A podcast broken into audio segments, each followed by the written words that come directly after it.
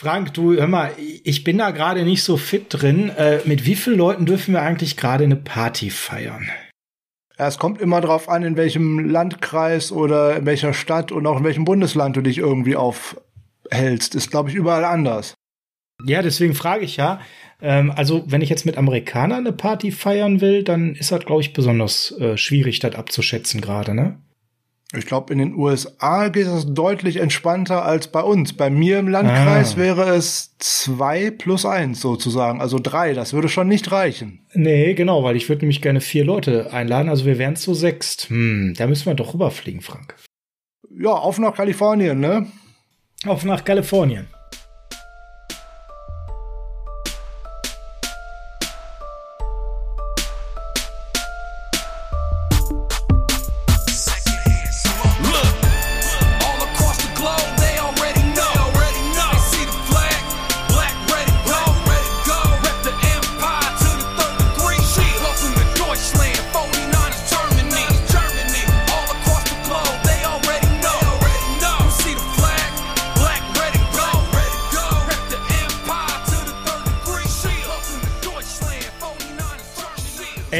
Ist Dienstag, der 11.05.2021 und Dienstags ist Niners Huddle Zeit. Mein Name ist Sascha, ich bin der Host des Niners Huddle, dem Podcast der 49ers Germany, dem schönsten deutschsprachigen Fanclub. Und an meiner Seite ist mein Partykumpel Frank, schönen guten Morgen, schönen guten Abend. Ich hoffe, euch geht's allen gut. Uns geht's gut, äh, Draft-Strapazen äh, verdaut sozusagen, wieder mal ausgeschlafen, äh, den einen oder anderen Schock verdaut. Ja, und dann machen wir jetzt heute die kleine Party mit Unbekannten. Letzte Saison und insbesondere im ersten Jahr unter Shanahan und Lynch waren es jeweils Riesenpartys. In diesem Jahr ist es äh, überschaubar vier Personen, die ja auch noch nicht bestätigt sind. Aber warum das so ist, da sprechen wir gleich mal später drüber. Genau, Party mit Unbekannten war das Motto von ähm, unserer Folge im letzten Jahr zu den UDFAs, denn um die geht's heute.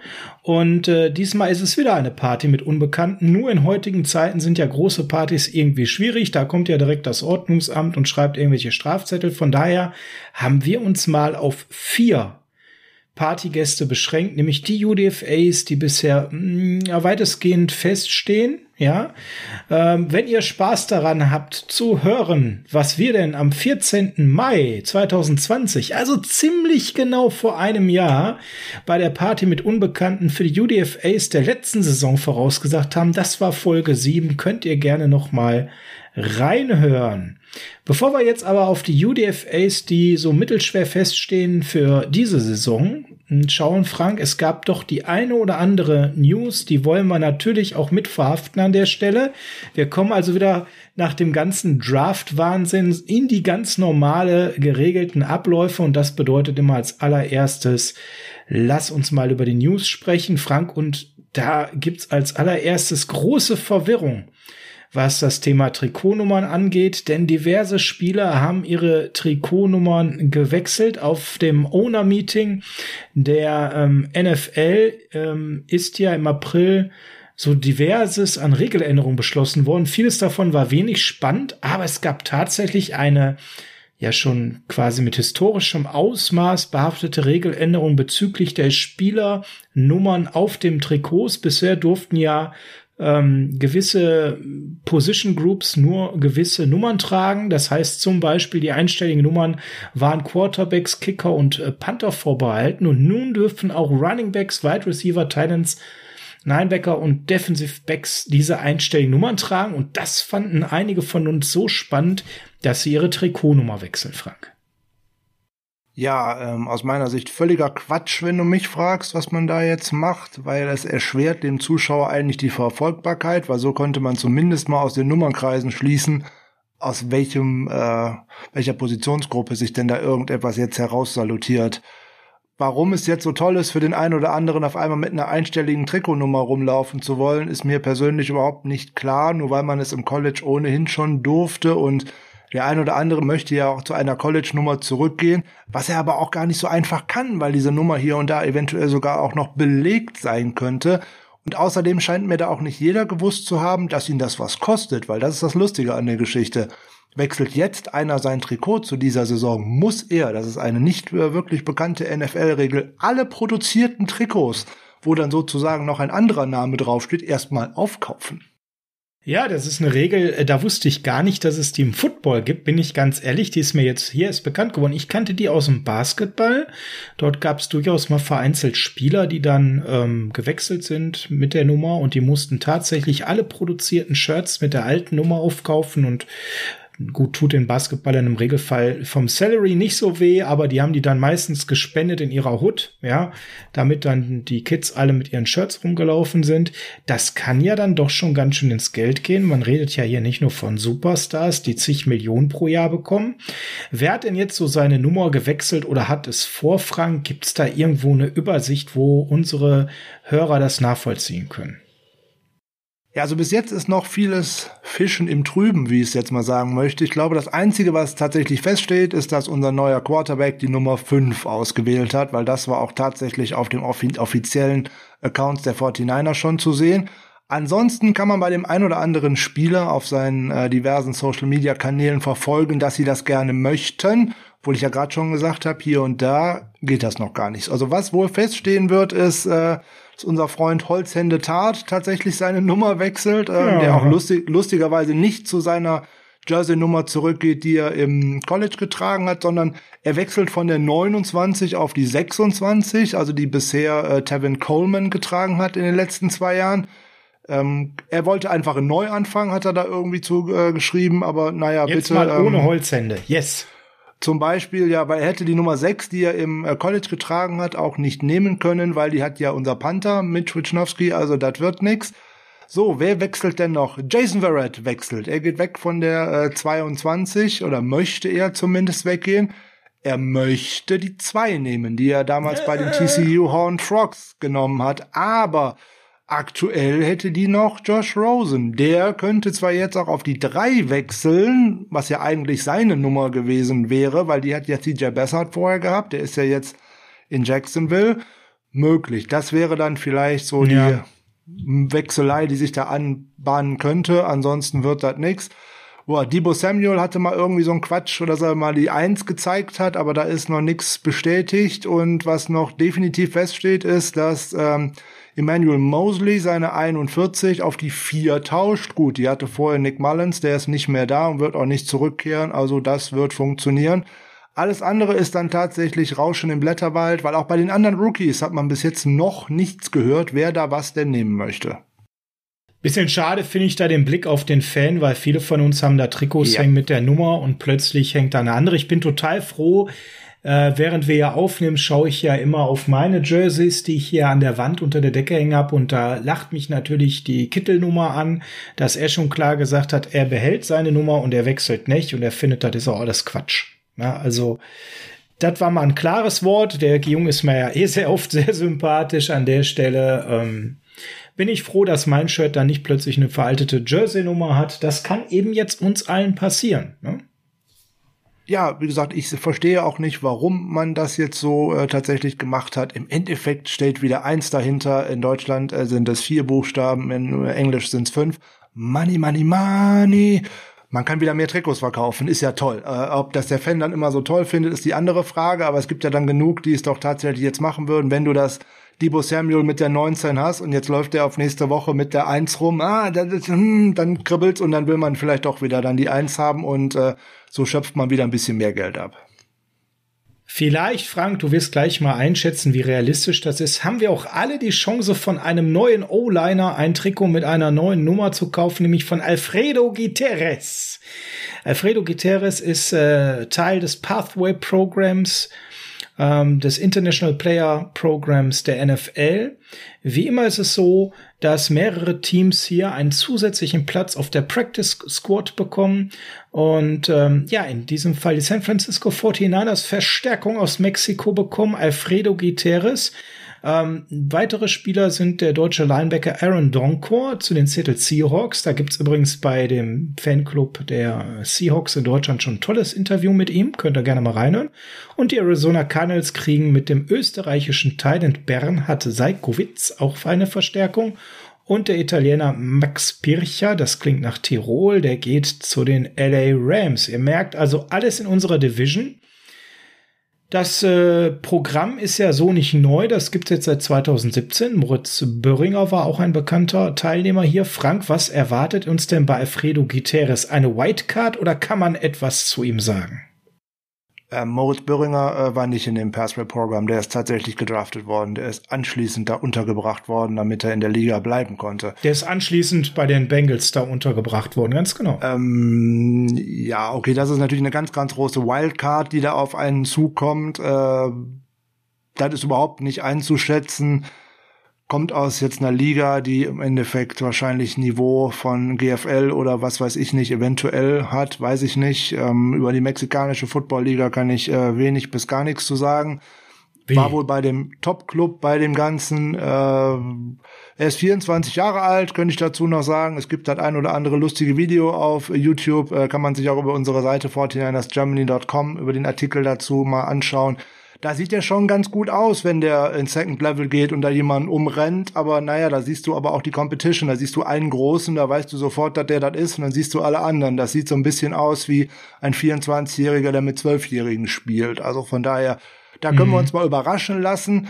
Ähm, da gibt's jetzt zwei Möglichkeiten. Ja, der ist jetzt im Camp mit dabei. Dann könnte man ihm einen Roster-Spot geben. Dann könnte man ihn auch in der kommenden Saison einsetzen.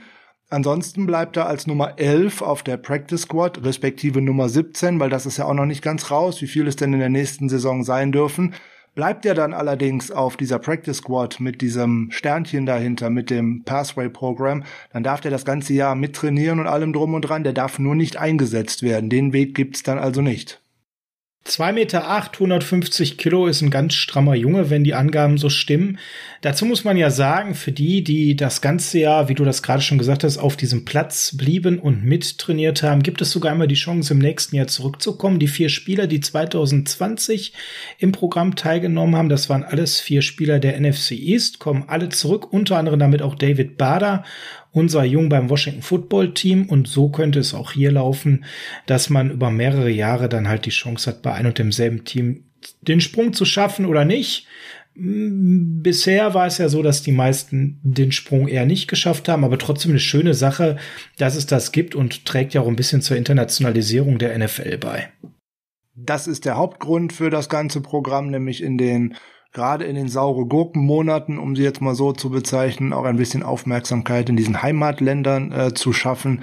So ist das für die 49ers mit, ähm, wenn wir jetzt aus deutscher Sicht jetzt sagen, schade, dass es nicht der Deutsche geworden ist.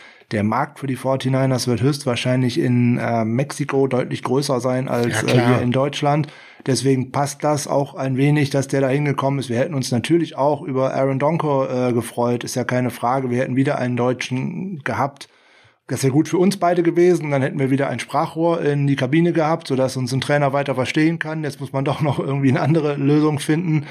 Da muss man halt schauen, ob das Jacob, äh, Jakob Johnson war ja auch mal einer äh, über diese Art genau. und Weise, der es tatsächlich mal geschafft hat, der auch dann eben nicht ähm, auf diesem zusätzlichen Practice Squad äh, Platz sitzen geblieben ist, sondern direkt in den aktiven Kader es geschafft hat und damit auch eingesetzt werden konnte.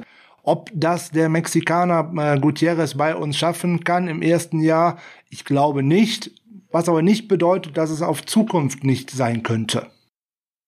Ja, und dann geben wir mal einen kleinen äh, Blick in den ähm, Fahrplan, ins Off-Season-Schedule, aber nicht von uns, sondern von den 49ers. Könnt ihr auch alle Daten nochmal nachlesen auf unserer Internetseite 49ersgermany.com. Da geht's jetzt los mit dem Rookie Minicamp. Ab da werden Frank und ich uns dort auf die Lauer legen und genau schauen, wer im Minicamp da wie überzeugt. Das, das beginnt am 14. Mai, geht bis zum 16. Mai, also schon diese Woche. Ja, und dann haben wir die OTA Off-Season Workouts ab ähm, 24. Mai bis 10. Juni an diversen Termine und dann gibt's ein ganz spannenden Begriff Mandatory Minicamp, 15. bis 17. Juni. Frank, was versteht man denn darunter? Ja, das sind im Endeffekt Off-Season Activities, äh, die das Team plant und das sind dann halt so kleine Trainingslager vor dem großen Trainingslager. Da schaut man, was passt zusammen, da wird abgeglichen, was die Jungs schon bis dahin gelernt haben, da werden Walkthroughs gemacht, da wird's mal ein das ein oder andere kleine Trainingsspiel geben. Da werden die Jungs tatsächlich gerade im Mandatory Minicamp werden die nochmal die Aufgaben bekommen, wie sie sich vorzubereiten haben auf das eigentliche Training Camp. So, und da wird jeder seinen Fahrplan bekommen, Gewicht zulegen oder Gewicht abnehmen, Routen laufen, was weiß ich nicht. Da werden halt tatsächlich dann die Feintunings im Camp vorgenommen und das sind alles so vorgelagerte Arbeiten, die gerade in der letzten Saison schwer gelitten haben. Da gab sie alles nur komplett virtuell. Deswegen hatten es alle Rookies und auch alle undrafted Rookies so schwer im letzten Jahr und auch eigentlich alle neuen, die von außen hinzugekommen sind, weil einem natürlich die ganzen Wiederholungen und selbst wenn es nur Walkthroughs sind, auf dem Platz fehlen. Dieses Jahr ist das ein bisschen anders. Jetzt darf das in dem Off-Season-Programm in drei unterschiedlichen Phasen, zumindest auch zum Teil schon wieder mit Einhaltung von Abstandsregeln und dergleichen auf dem Platz erfolgen. Natürlich Meetings eigentlich nach Möglichkeit immer noch virtuell, aber es geht schon in die richtige Richtung, sodass man dieses Jahr davon ausgehen kann, dass es auch wirklich Fortschritte erzielt werden kann, nämlich bei diesen Trainingseinheiten, dass es auch tatsächlich wieder etwas bringt. Äh, die NFLPA kämpft ja noch äh, mal wieder äh, dagegen. Da muss man noch irgendwie seinen Verhandlungsfehler aus dem letzten Jahr wieder versuchen gut zu machen. Die wollten ja eigentlich diese ganzen Off-Season-Activities einstampfen und alle nur freiwillig machen. Aber man sieht eigentlich, wie schwer es die Rookies hatten letztes Jahr, wo es das nicht gab. Und jetzt konnten wir ja schon am Wochenende die ersten äh, Videos und Bewegtbilder sehen, dass unter anderem Brandon Ayuk und Trey Lance schon zusammen trainieren. Und das finde ich schon richtig gut. Jetzt fragt ihr euch, worauf spielt der Frank an? Ist relativ einfach. Wenn ihr uns bei Social Media folgt, zum Beispiel bei Instagram, unter Niners-Huddle oder bei Twitter unter Niners Huddle, dann werdet ihr dort auch immer wieder Videos sehen, vor allem in den Stories jetzt bei Instagram, bei Twitter retweeten wir das Ganze. So haben zum Beispiel Brandon Ayuk und Trey Lance sich bereits bei Spearman Performance kennengelernt. Die sind dafür bekannt, vor allem an Schnellkraft zu arbeiten und ähm, dort sind viele gerade zusammengekommen, die in festen Arbeitsgruppen zusammen üben.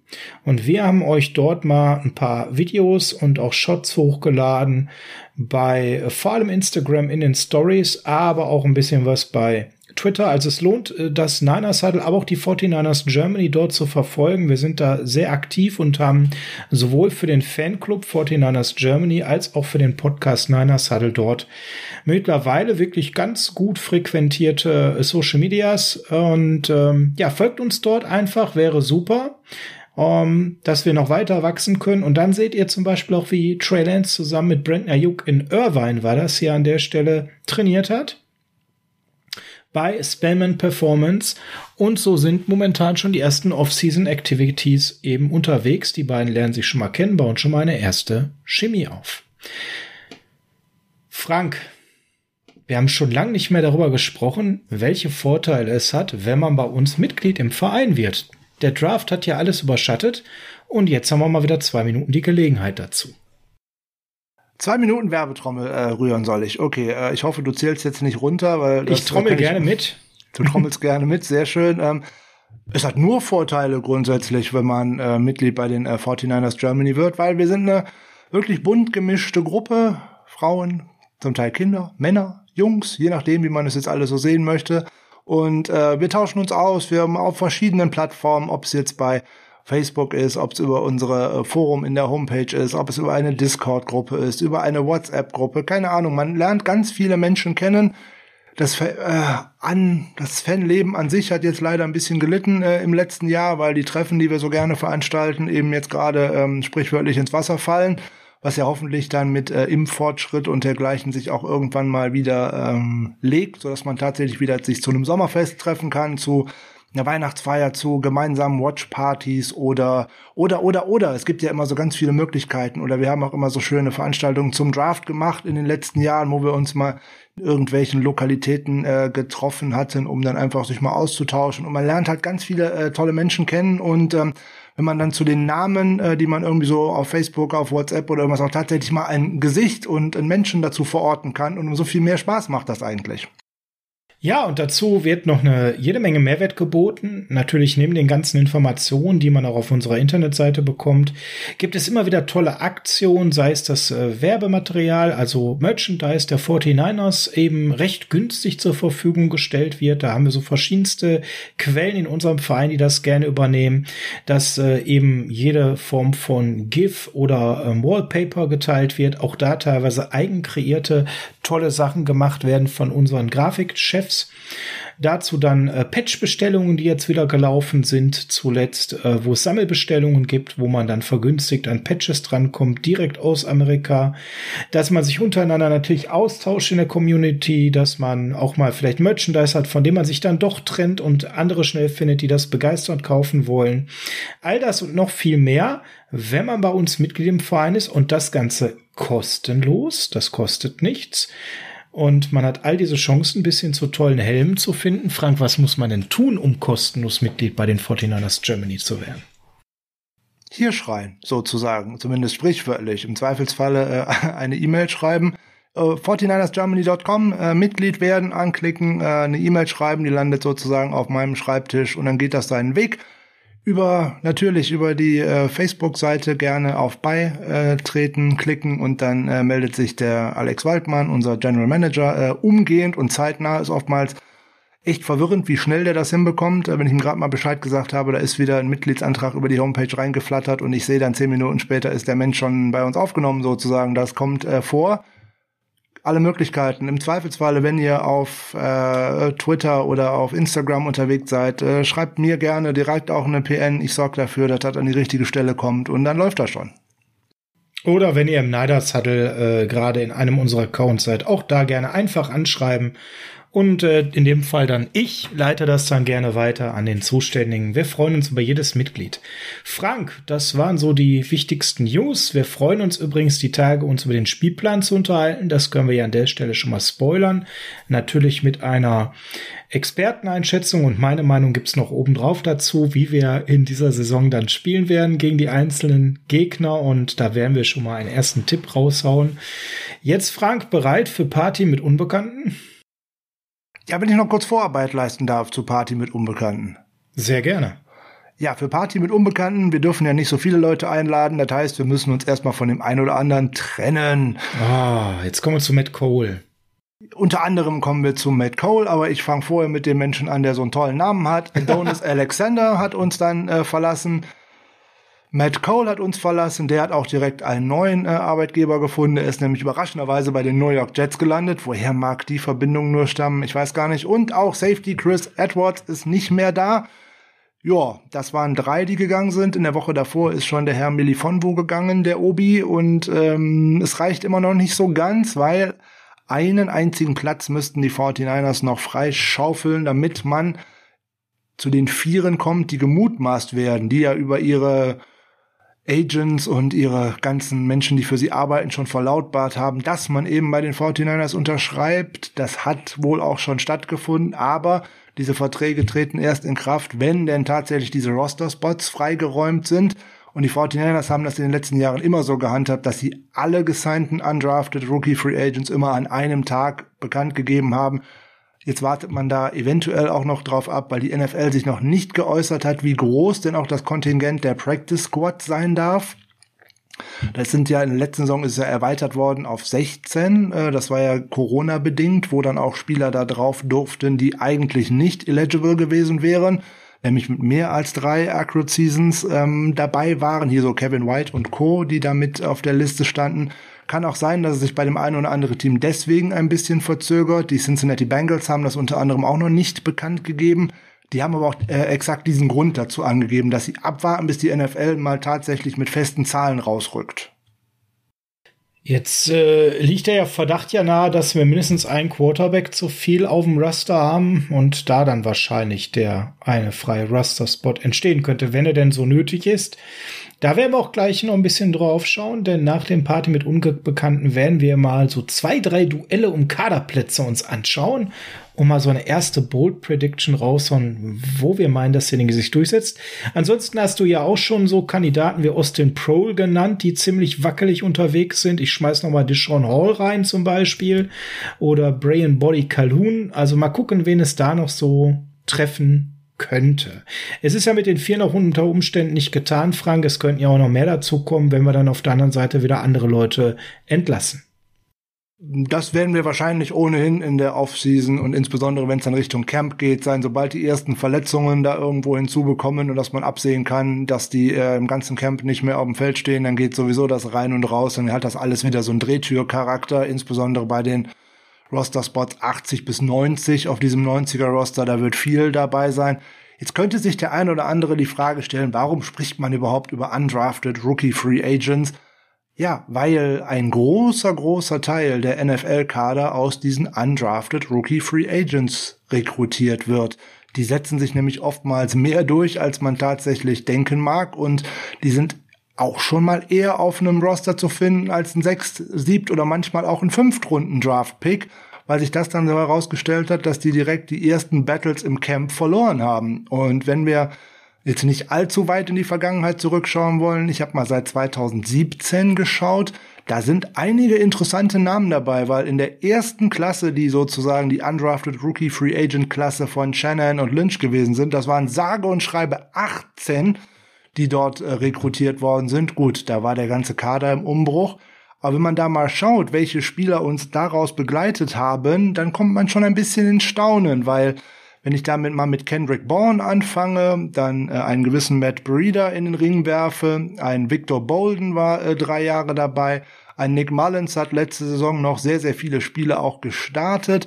Also das war schon mal die erste undrafted Rookie Free Agent Klasse. Und wenn ich dann gesehen habe, dass wir das drei Starter mehr oder weniger da mal rausgeholt haben aus dieser Klasse, war das schon gar nicht so schlecht. Und auch 2018, da war immerhin ein Emmanuel Mosley dabei, den wir jetzt als Starter zurückbringen. Und auch Jeff Wilson war dabei und Ross Dwelly. Da sieht man schon, wie viele daraus sich tatsächlich äh, rekrutieren. Und äh, aus der 2000, lass mich nicht lügen, 2019er Klasse, da sind einige immer noch auf dem Roster und die werden auch gute Chancen haben. Äh, Demetrius Flanagan Fowles zum Beispiel. Äh, ja. Aziz Al-Shair ist da noch bei. Ja, Kevin Gibbons ist, ist dabei. Da muss man mal schauen, wie das äh, mhm. äh, bei dem mit seinen rechtlichen Problemchen äh, so weitergeht. Ich wollte sagen, der so. könnte durchs Raster fallen unter Umständen, weil er noch andere Verpflichtungen hat. Das könnte sein, ja, oder weil er auch inzwischen sehr starke Konkurrenz auf der Position hat, aber das ist vielleicht eher noch etwas für das Ende der Folge. Und aus der Klasse von letztem Jahr haben wir auch noch Spieler auf dem Roster, die es aber wahrscheinlich diese Saison jetzt echt schwer haben könnten, weil das ist so ein Darian Daniels, der in der letzten ja. Saison äh, zum Ende der Saison noch mal reingeschnuppert hat, der aber dann natürlich auch weiter eligible wäre, wieder eine Practice Squad zu füllen. Das darf man ja auch nicht vergessen. Mhm. So, dann wäre da noch Jonas Griffiths, der Linebacker, mit dabei, der Tight End mhm. Chase Harrell, den hat man ja vor kurzem mal wieder entlassen. Das heißt ja nicht, dass der nicht nochmal wiederkommen könnte. Äh, Jamichael Hasty, Josh Hokett und auch Jared Maiden. Ich würde darauf wetten, dass man drei, vier von den Namen, die ich gerade vorgelesen habe, nur aus der 2020er Klasse wieder auf der Practice Squad äh, sehen wird nach äh, den Roster Cuts. Ja, und ich hau mal meine erste Bold Prediction raus. Der erste UDFA den ich jetzt nenne und der erste, den wir besprechen, das ist einer, wo ich mir ganz sicher bin, dass der in der Saison auch spielen wird und der hat für mich sogar gute Chancen, ähm, vielleicht nicht sofort, aber mittelfristig das 53er zu schaffen. Und ich glaube, du weißt jetzt schon, wen ich meine. Das ist jetzt nicht relativ äh, einfach. Austin Watkins, der Wide Receiver, den wir geholt haben an der Stelle das ist einer, den haben viele auch drafted gesehen und das war einer der heißesten UDFAs, den wir uns dann eben gesichert haben. Jetzt waren wir auf Wide Receiver im Draft ziemlich spärlich unterwegs, Frank. Ähm, kein Wide Receiver genommen. Ähm, damit ist ja auch unsere Serie von 18 Drafts, wo wir einen Wide Receiver gedraftet haben, eben zu Ende gegangen. Das hast du ja schon beim letzten Mal erklärt. Und dann haben wir Austin Watkins Jr., auch so eine Empfehlung vom Julian Barsch, geholt. Ein ganz, ganz spannendes Project von der University of Alabama Birmingham. Und ich sehe, dass der gute Chancen auf den 53er hat, denn der bringt einiges mit, Frank, ne? Ja, der bringt äh, ganz viel mit. Jetzt darf man, er hätte bringt Potenzial mit. Das hat natürlich auch Gründe, warum der im Draft nicht ausgewählt worden ist. Ist auch keine Frage. Ähm, ich sehe die Chancen auch nicht schlecht, vielleicht nicht überragend gut wie du, aus dem ganz einfachen Grunde. Jeder spricht davon, das wird unser Slot-Receiver. Ja, ist möglich, hat er auch im College so gut wie nicht gespielt. Nee, das sehe ich aber auch nicht so. Also da, ich würde den da nicht so reinreden. Der ist jetzt auch einer, der im Recruiting-Prozess nicht so richtig aufgefallen ist. Hm, ist also jemand, der so eigentlich permanent unterm Radar fliegt, aber ich hätte jetzt zum Beispiel auch kein Problem damit gehabt, den in einer späten Runde zu ziehen. Also da hätte ich persönlich gesagt, ähm, mit dem, was der so mitbringt, ist das einer, wo es für mich passt. Und Watkins ist jetzt ein relativ gängiger Name, aber der hat einen Cousin, der etwas bekannter ist. Das ist Sammy Watkins, der Wide Receiver, der eine äh, mittlerweile ja acht Spielzeiten lange NFL-Karriere hinter sich hat und ja auch äh, im Super Bowl bei den Chiefs stand gegen uns. Also ein Spieler, den vielleicht nicht jeder von euch so mag, muss man ganz klar sagen. Aber eben der Austin Watkins kommt quasi aus so einer Football-Family. Der hat nämlich noch so ein paar andere Cousins. Zum Beispiel Devondre Campbell, der bei den Cardinals spielt, Jerome Curse, der bei den Vikings, äh, Lions, Ravens und Cowboys schon unterwegs war und Jalen Watkins, der bei den Eagles und Chargers unterwegs ist. Das sind doch eigentlich beste Voraussetzungen, Frank, oder? Äh, nein, aus dem einfachen Grunde, ich hoffe, er hat nicht die körperlichen Voraussetzungen aus seiner ganzen Familie mitgebracht, weil ansonsten können wir den einfach nicht gebrauchen, weil er dann einfach immer verletzt ist. Hm, das wäre schlecht. 1,83. Das zieht sich bei allen, die du vorgelesen hast, durch ihre Karriere äh, eigentlich jede Woche fraglich und die Hälfte der Zeit nicht auf dem Spielfeld. Das Alle. wäre, das wäre schade, ne? Aber wir sind von so diversen wie dem Draft Network da gefeiert worden, ein Sleeper der UDFAs verpflichtet zu haben. Frank, wie war denn seine College-Karriere? Was müssen wir denn zu ihm da wissen? Ja, grundsätzlich kann man da ganz schnell anfangen und sagen, ähm, der hellste zwischen den Ohren ist er nicht, weil er erst auf den letzten Sprung überhaupt mal eine Qualifikation für ein College und damit eine Universität geschafft hat. Das sah nämlich lange so aus, als ob das überhaupt nicht der Fall wäre. Das heißt, nicht mal die ganzen SEC-Unis, die jeden, der einen Ball fangen können, irgendwie durchwinkt, wollten den haben, weil irgendwie jeder gedacht hat, oje, oje, den kriegen wir akademisch nirgendwo durchgeprügelt. Also er ist mit dem letzten Drücker auf den Zug aufgesprungen sozusagen, musste nochmal drei Meilen hinterherlaufen und konnte dann irgendwie eine Hand an den letzten Waggon anlegen, musste dann erstmal zwei äh, Jahre auf einem Junior College äh, mehr schlecht als recht sich durchquetschen hat es dann aber tatsächlich noch geschafft, eben bei Alabama Birmingham äh, unterzukommen. Die beiden Jahre dort waren nicht schlecht. Einmal eine äh, 1000 Yard Season.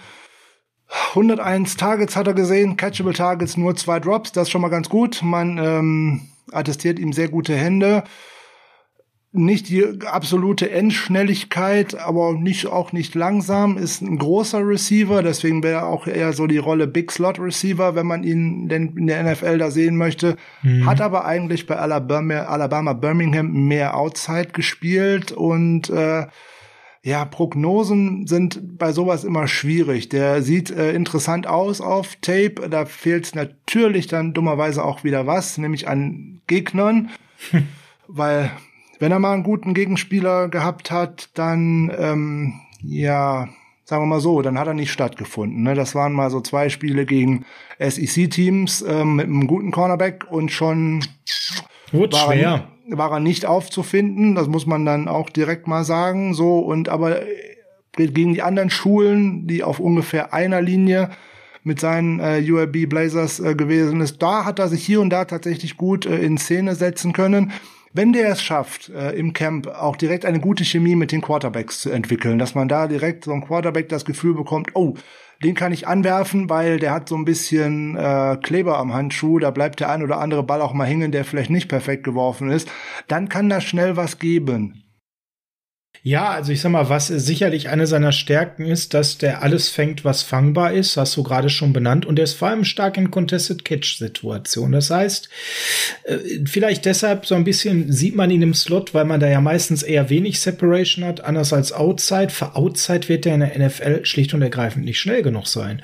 Also der ist schon recht durchschnittlicher Athlet, Athlet ähm, hat eine gewisse physische Präsenz Ja, aber du wirst outside eigentlich immer das Problem haben, dass er zugedeckt ist. Warum werden wir so gefeiert? Weil die verschiedensten Portale ihn deutlich höher eingeschätzt haben. Bei PFF, also Pro Football Focus, ging er gemockt in der vierten Runde, bei The Athletic in der sechsten. Und das war so bei den meisten. Deswegen ist er an der Stelle rausgedroppt und sicherlich schon ein Stil, dass er UDFA zu uns kam, weil da hatten mehrere Vereine Interesse dran. Ähm, das ist also an der Stelle schön. Und wenn wir jetzt ein bisschen das mal parken, das Thema und den Gedanken, warum glaube ich, dass der den 53er im Laufe der Saison schaffen kann, da reden wir gleich drüber, welche Chancen er hat auf den Positionen, wo wir sagen, da könnte es eine interessante Battle zu geben. Frank, sollen wir uns mal dem nächsten Namen zuwidmen? Du willst schon so schnell von ihm weggehen? Okay, aber wenn du gleich nochmal darauf äh, zurückkommen möchtest, okay, dann ist mir das recht. Ja, wir wollen ja gleich nochmal gucken, welche Chancen die haben. Ne? Ähm, wenn wir über die Position sprechen, und ich von meiner Seite würde sehr gerne über Wide Receiver sprechen. Dann machen wir das. Dann machen wir das. Dann gucken wir auf Justin Hilliard.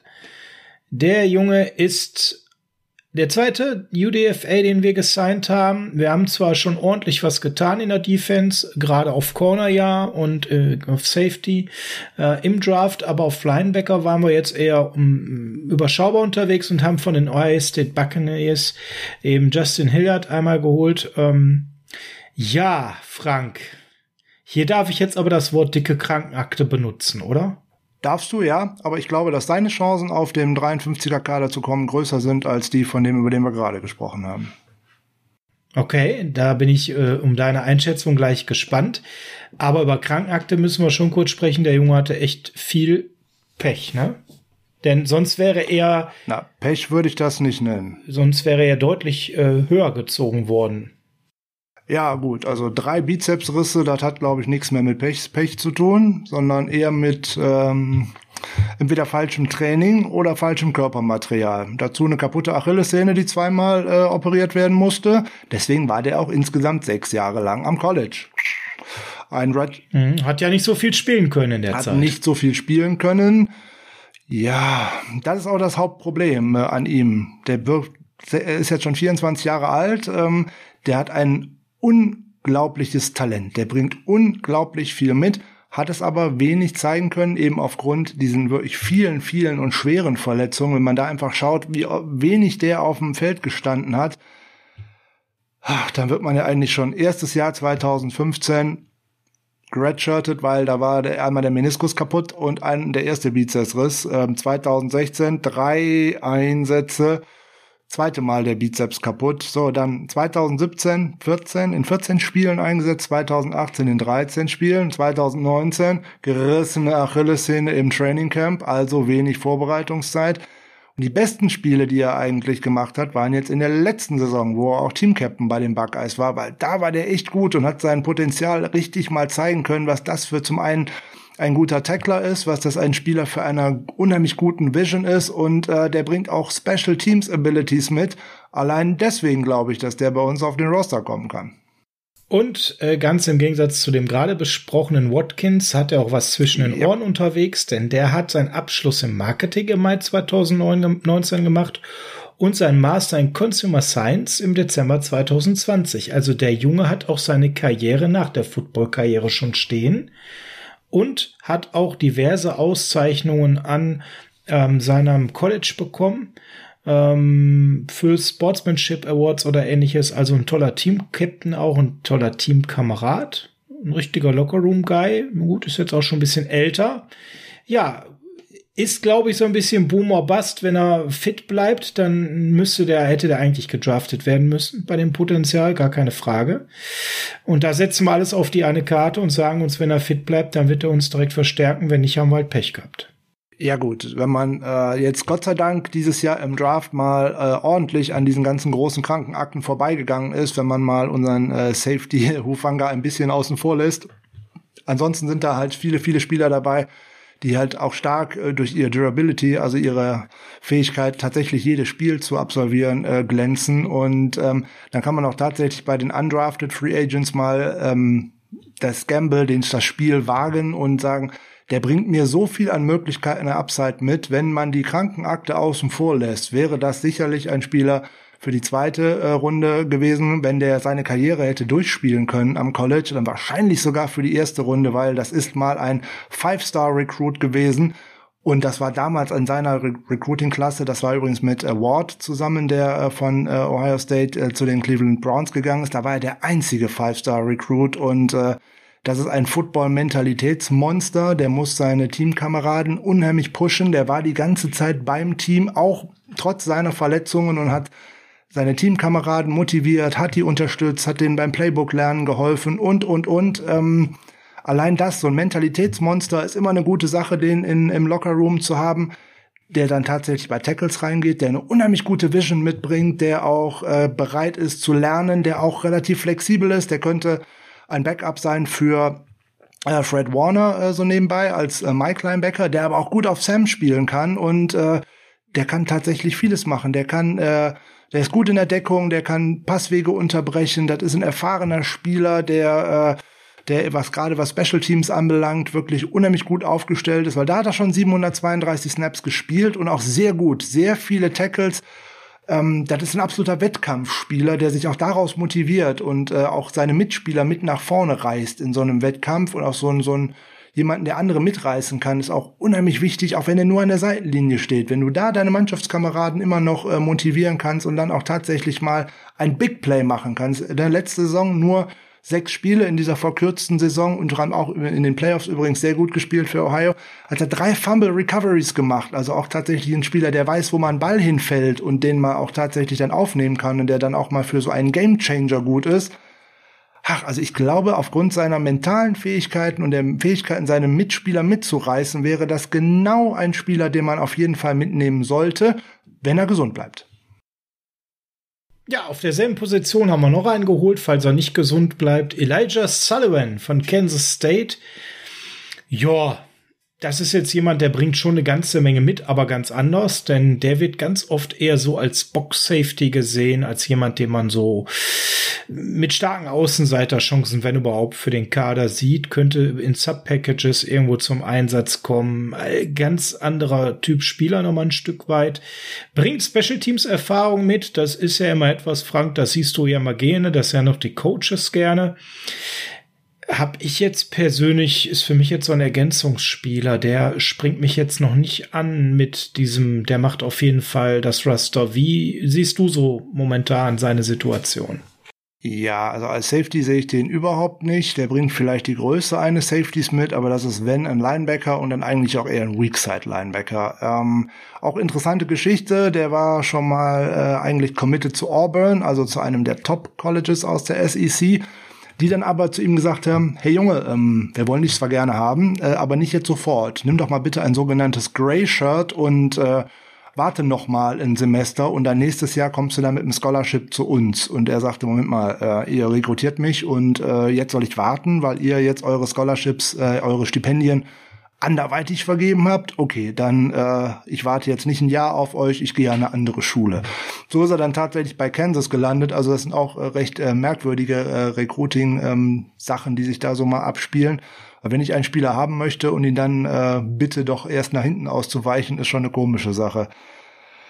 Ja, du hast recht. Ähm, der ist tatsächlich eher so eine eine Lebensversicherung, um es mal so zu nennen, falls das mit Hilliard tatsächlich nicht funktionieren äh, sollte, damit ich dann eventuell noch einen Linebacker habe, der vielleicht auch mit Jonas Griffiths zusammen auf die Practice Squad könnte, eben auch Special Teams äh, Ability. Mhm.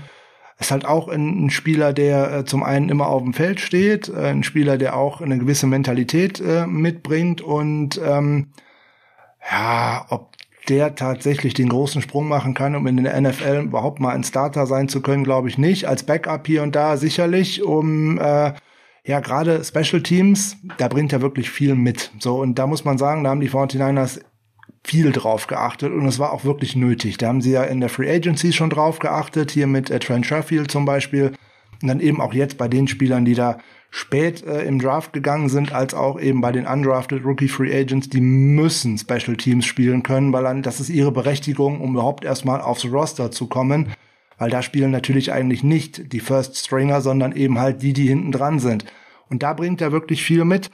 Da hat er schon äh, ähm, auch als äh, Redshirt Freshman, also der hat tatsächlich in seinem zweiten Jahr dann schon viel gespielt und hat auch jede Menge Tackles gesammelt in den Special Teams und äh, insgesamt 2017 sogar mal neun und hat damit die ganze Liga angeführt. Also da, das kann er.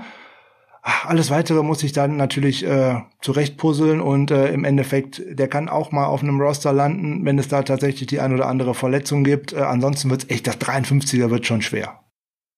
Sprechen wir als letztes über die vierte potenzielle Neuverpflichtung, ein Tight End und äh, das Beste daran ist sein Vater. Na, na, na. Muss man ganz böse na, sagen. Na, na. Josh Pedersen. Ja, ja, ja, da ist er schon so. Josh, bis jetzt es kann jetzt anders werden. Josh Peterson ist nämlich niemand anderes als der Sohn von Doug Peterson dem ehemaligen Philadelphia Eagles Head Coach. Und ja, da kann man sagen, hat sein Vater ein ordentliches Fund vorgelegt für eine NFL-Karriere. Das muss der Junge jetzt erstmal schaffen, die Erfolge seines Vaters eben auch äh, einzuholen, weil Doug Peterson hat ja mit den Packers äh, und mit den Patriots auch schon einen Super Bowl gewonnen und ähm, coachte dann ja auch die Eagles anschließend beim Erfolg über die Patriots. Also von daher äh, ein sehr erfolgreicher Papa. Dementsprechend hatte der Junge natürlich eine sehr bewegte Kindheit, weil er sehr oft umziehen musste. Und ähm, ja, dann leider auch am Anfang seiner College-Zeit eine schwere Magenkrankheit hatte, 35 Pfund dabei verloren hatte. Die war nicht ganz so leicht ähm, zu diagnostizieren. Nachdem er sich davon aber erholt hat, Frank, dann kam so nach und nach der Durchbruch am College und er ist einer, der fängt auch Pässe, ja und äh, holt auch Touchdowns. Also wir reden hier über jemanden, der offensichtlich Stärken hat im Passspiel als Receiving Tight End und nicht dafür bekannt ist, der beste Blocker zu sein. Ist das jetzt so ein bisschen so ein Receiving Tight End, der uns jetzt gefehlt hat, nachdem wir ja da äh, zuletzt durch das Retirement unseres vorherigen Receiving Tight Ends leider jetzt noch so eine Vakanz hatten oder ist der weit weg vom Kader? Ähm, wie schätzt du so aktuell sein Leistungsvermögen ein?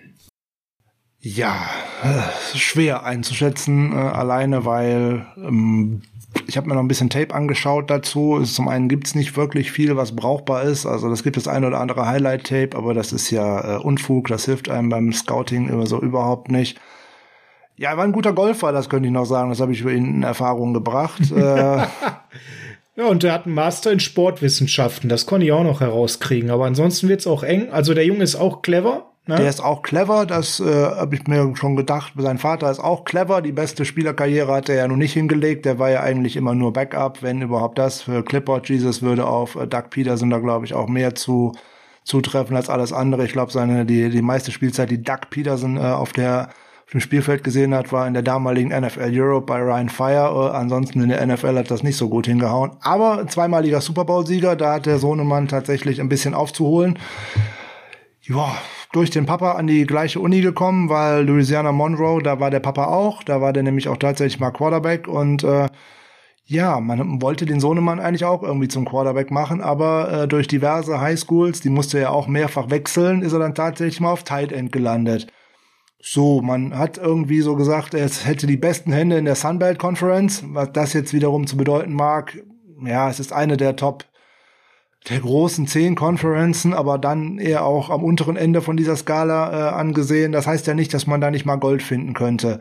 Ob das reicht, um in der NFL anzukommen, ähm, hei, hei, hei, also wenn man jetzt zugrunde legt, was sein Coach über ihn gesagt hat, äh, bahnbrechende Junior-Saison und Matchup-Probleme für die Verteidigung. Aufgrund seiner Athletik würde er schaffen, er hätte tolle Hände und oh. er hätte, su hätte super oh. Fähigkeit, Routen zu laufen. Ja, dass ein Highschool beziehungsweise ein äh, Universitätscoach von seinem Schützling begeistert ist, das sehe ich ein.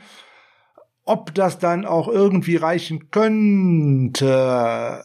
Ja, natürlich. Es kann natürlich sein, dass man sagt, hey, der hat jetzt auch, wie ich vorhin schon gesagt habe, direkt eine tolle Chemie entwickelt und der hat ein gutes Camp und äh, irgendein anderer hat sich verletzt, äh, dann könnte das hinhauen. Ansonsten sehe ich den eher auch so Richtung Practice Squad marschieren, weil ich dann glaube, dass der Sprung zum einen sehr groß ist. Seine Blocking-Fähigkeiten kann man nicht so wirklich einschätzen, weil er da schlichtweg und ergreifend nicht eingesetzt worden ist.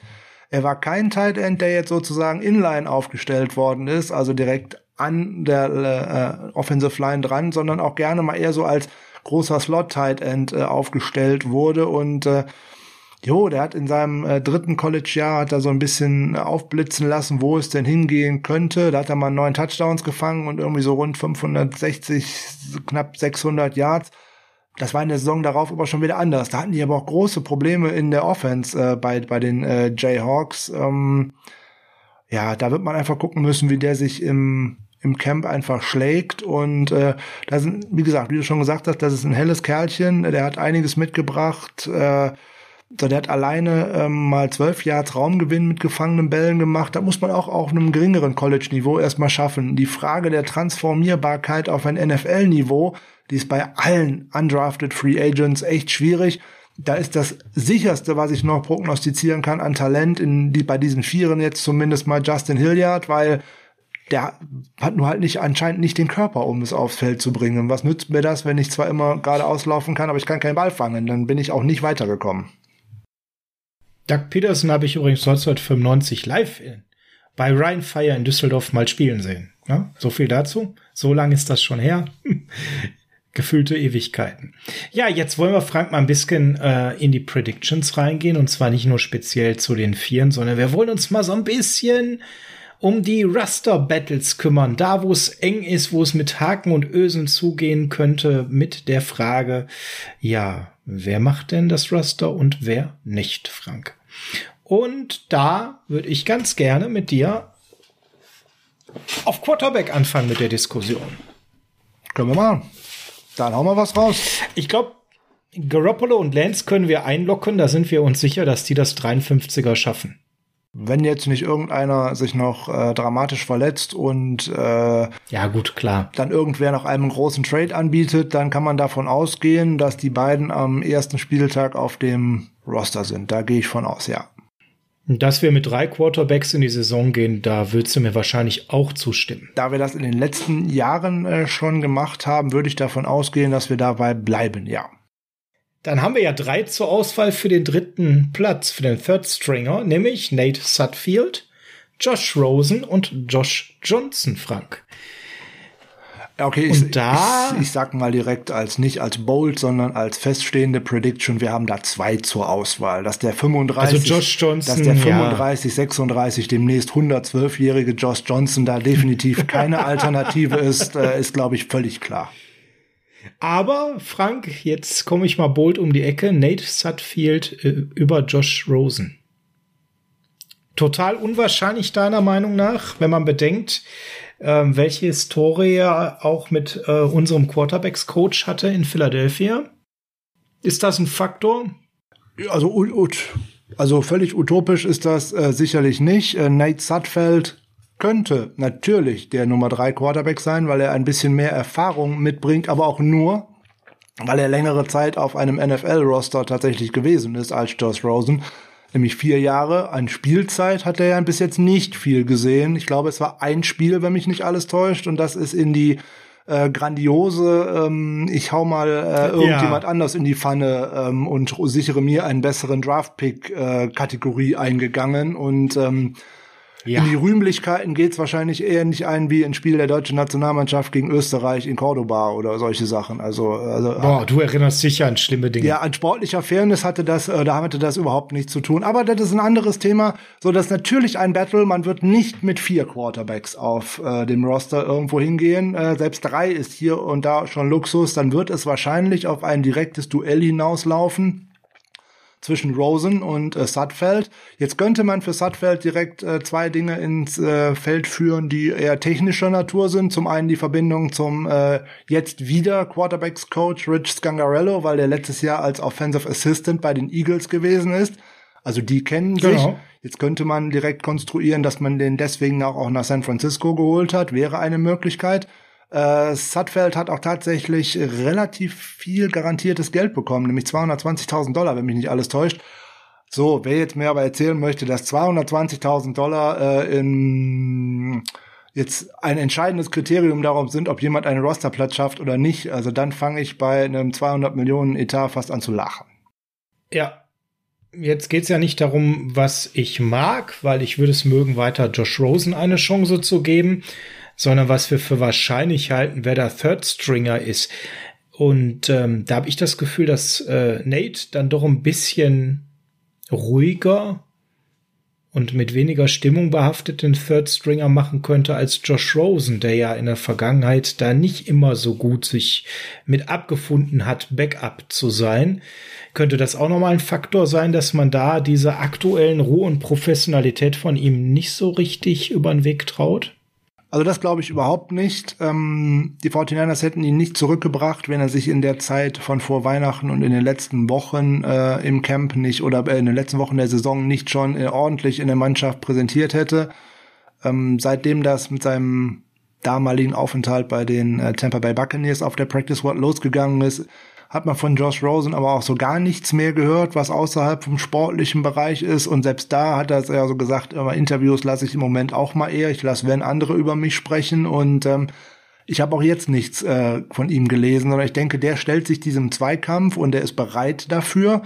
Für ihn geht natürlich auch folgende Möglichkeit weiterhin. Sollte er diesen, äh, dieses Battle verlieren, könnte der auch der vierte Quarterback auf der Practice Squad sein. Dafür wäre er definitiv noch eligible, weil im letzten Jahr hat er noch nicht so viele Spiele gemacht, dass er, oder er hat noch keine drei Accurate Seasons, dass der im Endeffekt gesperrt wäre dafür. Also der könnte auch, wenn es wieder zu den harten Regeln zurückgeht von vor, vor 2020, trotzdem auf dieser Practice Squad landen.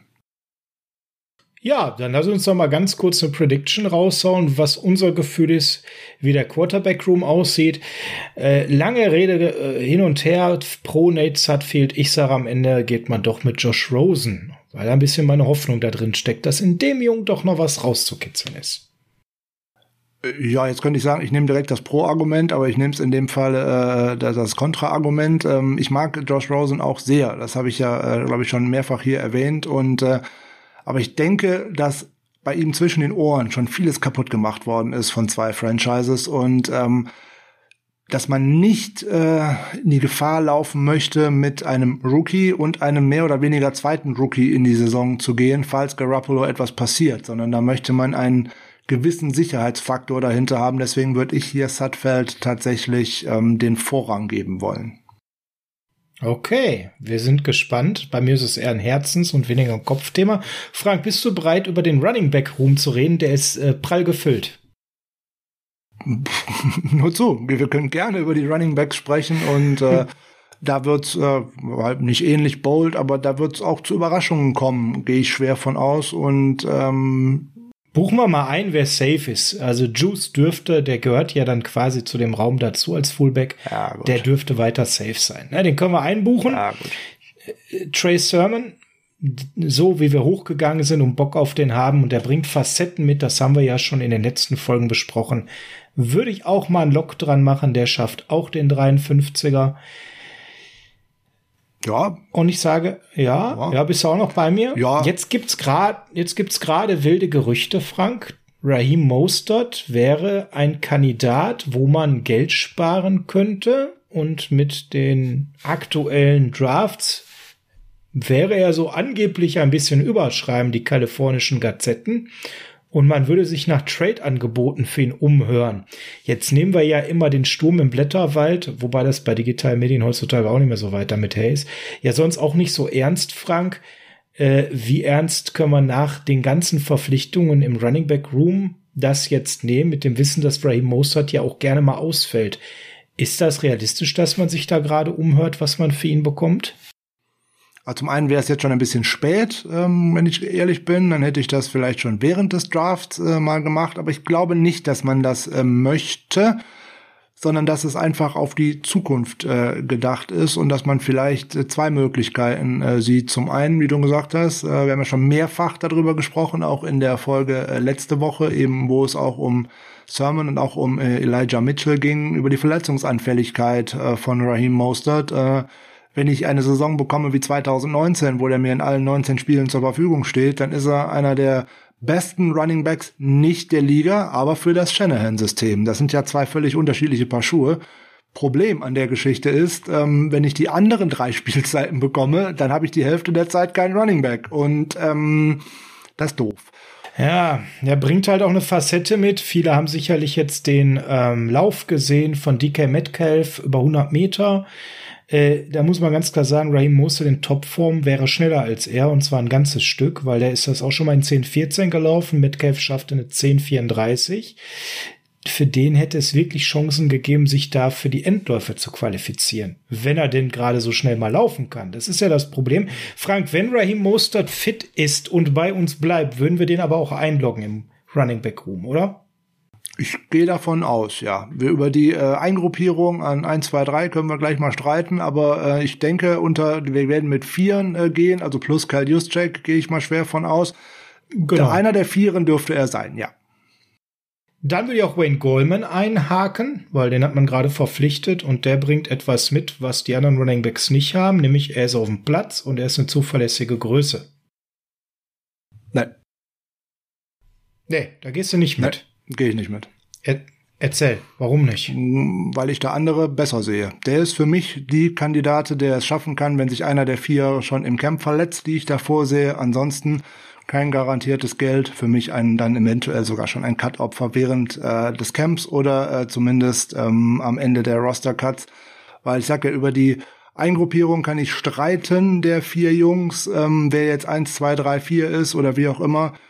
Ähm, Jeff Wilson äh, wird davor sein, alleine weil er die letzten Jahre schon im Team war. Ähm, wird der seine Chance bekommen. Raheem Mostert wird seine Chance bekommen. Trey Sermon wird äh, seine Chance bekommen, den ich in der Depth Chart äh, wahrscheinlich nach dem fünften Spieltag da sogar schon auf Platz eins sehe, vor den beiden anderen, die ich gerade genannt habe. Da ist die nächste Bold Prediction. Ihr habt es gerade gehört. Nee, die ist nicht bold. Da, da stehe ich, da stehe ich hinter. Äh, bold wäre, wenn ich sagen würde, Elijah Mitchell würde da auf nach fünf Spieltagen auf Platz eins äh, stehen. Äh, Den sehe ich da der, auch der, tatsächlich noch hinter. Nein, ähm, ganz genau. Aber ich möchte auch äh, Jamichael Hasty einfach da äh, nicht komplett rausnehmen.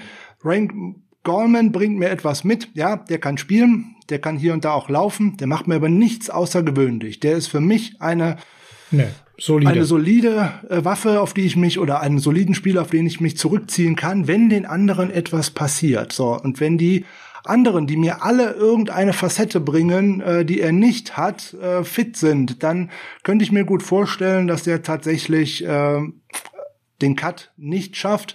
Was dann allerdings auch wieder nicht bedeutet, dass man den Rest der Saison bei den 49ers nicht sieht, sondern wir kennen halt dieses, diese Art Typ, die der äh, Kyle Shanahan sich immer aussucht. Ein Back, der nicht so wahnsinnig physisch ist, sondern äh, eher schnell und wendig die sind auch alle immer sehr schnell und wenn nicht verletzt. Nämlich, weil es, wenn es mal durch die Mitte geht und irgendein O-Liner muss sich dummerweise oder die Liner rollt sich über dem seinen Knöchel, dann ist der Knöchel immer erstmal out of order. Das haben wir leider. Ja, diese Knöchel, dumm. Ne, das haben wir bei, bei Tevin Coleman äh, schon äh, zwei Spielzeiten lang gesehen. Wir haben es in der letzten Saison bei, bei Raheem Mostert äh, gesehen. Wir haben es davor bei Matt Breeder über zwei Spielzeiten gesehen die 49ers werden einiges an Running Backs brauchen. Es werden vier oder fünf zum Einsatz kommen und es darf nicht wieder dahin kommen, dass man wie letztes Jahr zweimal dasteht wie gegen die Packers und dann sieht der Running Back Room auf einmal so aus. Jamichael Hasty und Austin Walter. Schöne Überleitung. Austin Walter würde ich allerdings tatsächlich genauso wie Elijah Mitchell gerade erstmal auf der Practice Squad einbuchen und nicht im festen Kader. Ähm, und dann dreht sich alles um einen Zweikampf Gorman gegen Hasty. Bei mir. Möglich. Äh, ich würde Mitchell da nicht rausnehmen, weil wenn der tatsächlich ein gutes Camp hat, dann wird man sich für den Spieler entscheiden, den ich die nächsten vier Jahre im besten Fall günstig habe, nämlich auf dem Rookie-Vertrag. Das ist sicherlich etwas, was für ihn spricht, richtig. Und Hasty hat natürlich spannende Ansätze gezeigt in der letzten Saison, bevor er verletzt ausgefallen ist. Wenn er das wieder abrufen kann, dann wäre er auch jemanden, an dem man nicht so schnell vorbeikäme ist natürlich auch äh, gerade Hasty noch eher dann, äh, oder es gilt natürlich auch für Mitchell, ein Sechstrunden-Pick ist natürlich auch nicht in, äh, in Stein gemeißelt, im Gegensatz wie ein Drittrunden-Pick eigentlich. Auch zwei Kandidaten äh, für die Practice Squad ist auch keine Frage. Da ist Goldman eher weniger für geeignet. Der könnte dann auch für andere hier und da noch mal wieder interessant sein. Ähm, Gerade bei Mitchell wäre ich vorsichtig, den abzuschreiben, weil der kann Pässe fangen, der ist da ganz gut. Was er nicht gut kann, ist blocken. Wenn ich dem das irgendwie beibringen kann, ist der an Goldman vorbei. Alleine, weil der viel, viel schneller ist. Hallo Austin Walter. Ja, ihr seht also, da ist schon ordentlich Dynamik drin. Gehen wir mal weiter zu den Wide Receivern und da auch der Blick auf Austin Watkins, Frank. Debo Samuel, äh, Brandon Ayuk, die können wir sicherlich einbuchen. Ne? Wenn sie denn mal fit sind, also insbesondere Samuel, ja. Ja, Na? Was kommt dann dahinter auf deiner Death Chart? Wen würdest du dann hinter den beiden sehen? Ist es dann Richie James als nächstes, dein, dein Freund? Deine Hassliebe oder wen siehst du da? Also den äh, sehe ich da tatsächlich recht sicher, insbesondere weil ich mir vorstellen könnte, dass die äh, Coaches den auch häufiger mal in den Slot stellen wollen und da mal seine Geschwindigkeit einsetzen wollen. Wir haben ja schon mehrfach drüber gesprochen, warum man bis jetzt nicht versucht hat. In den letzten Spielen in der letzten Saison hätte man ja große Möglichkeiten dazu gehabt, das auch mal zu testen, ob das denn gehen könnte. Aber nun gut, das werden wir dann ja sehen. Äh, ja, den hätte ich nach den beiden auf jeden Fall mit dabei. Äh, dann äh, würde ich mal fast davon ausgehen, dass äh, ein Trent Sherfield äh, auch dabei ist. Ja, das ist ganz spannend. Warum hast du den so hoch? Weil jetzt kommen nur noch Namen, wo jetzt kann man fast würfeln. Jetzt, ich nenne mal so die Namen, die jetzt noch in der Lotterie sind. River Crawcraft, Moaz Metzanu, Jalen Hurd, Travis Benjamin, Jajuan Jennings, Austin Prohl, Trent Sherfield und Austin Watkins. Das liest sich jetzt erstmal sehr offen. Warum ist Trent Sherfield der, wo du sagst, äh, den würdest du als erstes dann dahinter sehen und damit als vierten Spot? Wir äh, rechnen mal mit sechs Wide Receivern grob, denke ich mir. Warum er an vier? Ich, vier habe ich ja nicht gesagt, sondern nur, dass ich ihn äh, unter diesen ersten sechs würde ich ihn sehen. Ob man dann jetzt sagen möchte, vier oder sechs, ist ja eigentlich äh, relativ hupe. Ähm, zum einen, weil man ihn sehr früh in der Free Agency äh, verpflichtet hat, weil man äh, angedeutet hat, dass man in ihm einen Kendrick Bourne Nachfolger sehen könnte, dass er hervorragende Special Teams Fähigkeiten mitbringt. Das ist eigentlich schon ein Paket für einen Wide Receiver aus der zweiten Garde, den man eventuell entwickeln könnte der mir zumindest bei den Special Teams schon mal weiterhilft. Das sehe ich bei den anderen äh, genannten Namen da so überhaupt nicht. Das ist schon mal ein Anker, der ihn da reinbringen könnte. Und wenn Coaches den gesehen haben und den sich für eine bestimmte Rolle ausgesucht haben, dann hat sich da in dem Hinterkopf auch gerne was festgesetzt, was man dann noch mal versucht, erstmal durchzubringen. Und genau aus dem Grund, den du gerade benennt hast, der bringt ja auch eine gewisse Dimension mit, die wir gar nicht so oft im Kader haben. Der kann ja nun mal Outside auch gut spielen ähm, würde ich ihm sehr, sehr gute Chancen auch einrichten, tatsächlich unter die sechs zu kommen. Bin ich ganz bei dir. Der könnte im Endeffekt gar nicht wirklich der, der Ersatz für Kendrick Bourne in Anführungszeichen sein, weil die sich zu unterschiedlich sind. Es könnte im Endeffekt so ein Backup für die Sie, also für die eigentliche äh, Outside Debo Samuel Position von der linken Seite aus gesehen, wenn man sich jetzt mal an unsere Offense erinnert. Das könnte äh, eher seine Position sein. Und bei Richie James, wenn ich den nicht sehen möchte als äh, Slot-Receiver, wäre der auf jeden Fall mein Backup für Brandon Ayuk als Ex-Receiver auf der anderen Seite. Genau, das wäre so die vier, die man da sieht. Dann haben wir aber noch nichts im Slot unterwegs und da muss natürlich der Name Jalen Hurt fallen, weil der ist ja topfit und in super Form und das ist spätestens der Punkt, wo der Frank und ich ganz sparsam und sehr skeptisch werden, weil Frank, das haben wir so oft gehört in den letzten Jahren, nicht nur über Jalen Hurt, sondern auch über viele andere Spieler, die wir dann nicht gesehen haben. Wir wollen all diese Beispiele nicht mehr aufzählen. Ihr kennt sie alle. Ich, ganz ehrlich, mir fehlt der Glaube. Ich würde es super geil finden, weil ich den Spieler Jalen Hurt sehr mag, dass der fit ist und endlich rocken kann. Aber ganz ehrlich, ich glaube da nicht dran.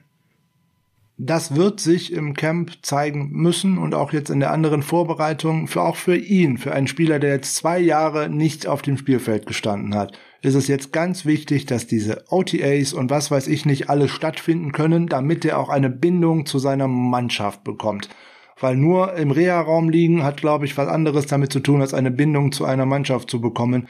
Wenn der sich denn von seinem Kreuzbandriss erholt hat, wenn der die entsprechende Geschwindigkeit und Spritzigkeit mitbekommt, ja, dann könnte der tatsächlich ein Slot-Receiver für die 49ers sein, insbesondere weil ich den schön rumschieben kann.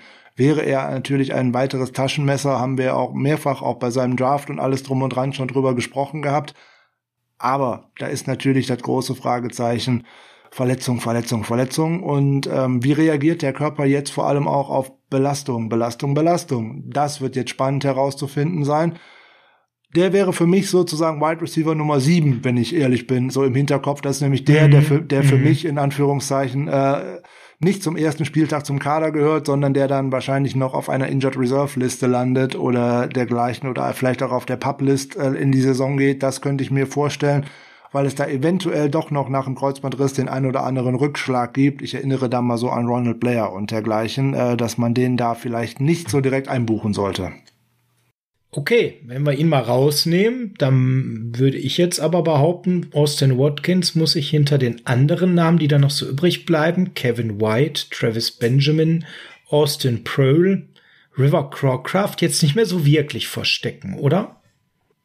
Oh, wirklich verstecken muss er sich da äh, nicht, aber da kann man auch äh, schlechterdings argumentieren, dass er gegenüber denen wahrscheinlich äh, direkt einen Vorteil hätte. Das glaube ich nämlich auch eher nicht.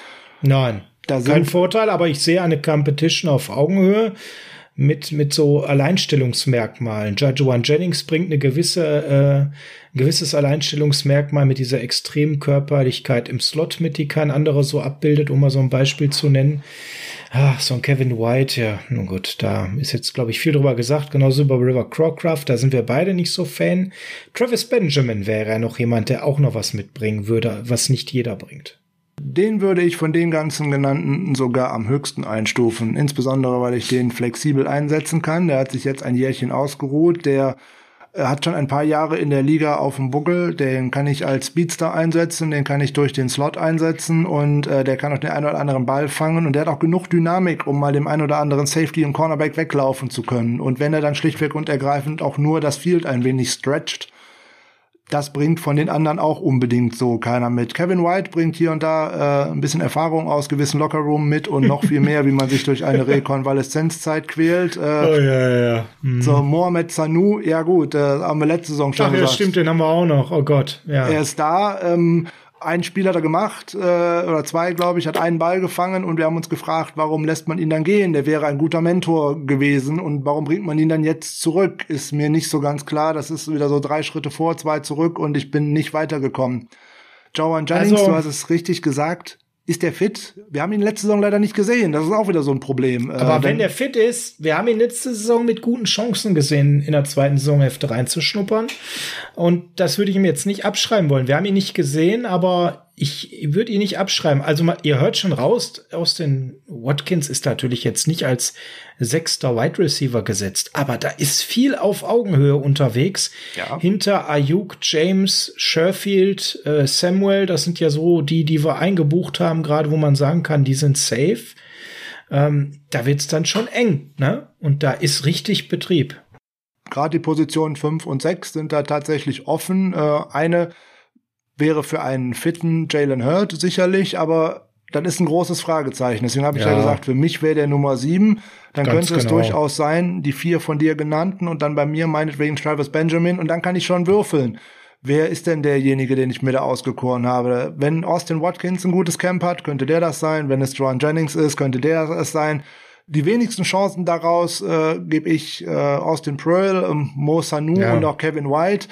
Im Endeffekt wird der dann wahrscheinlich der letzte Spot zwischen River Cracraft, warum auch immer, Austin Watkins und äh, Joan Jennings äh, ausgewürfelt.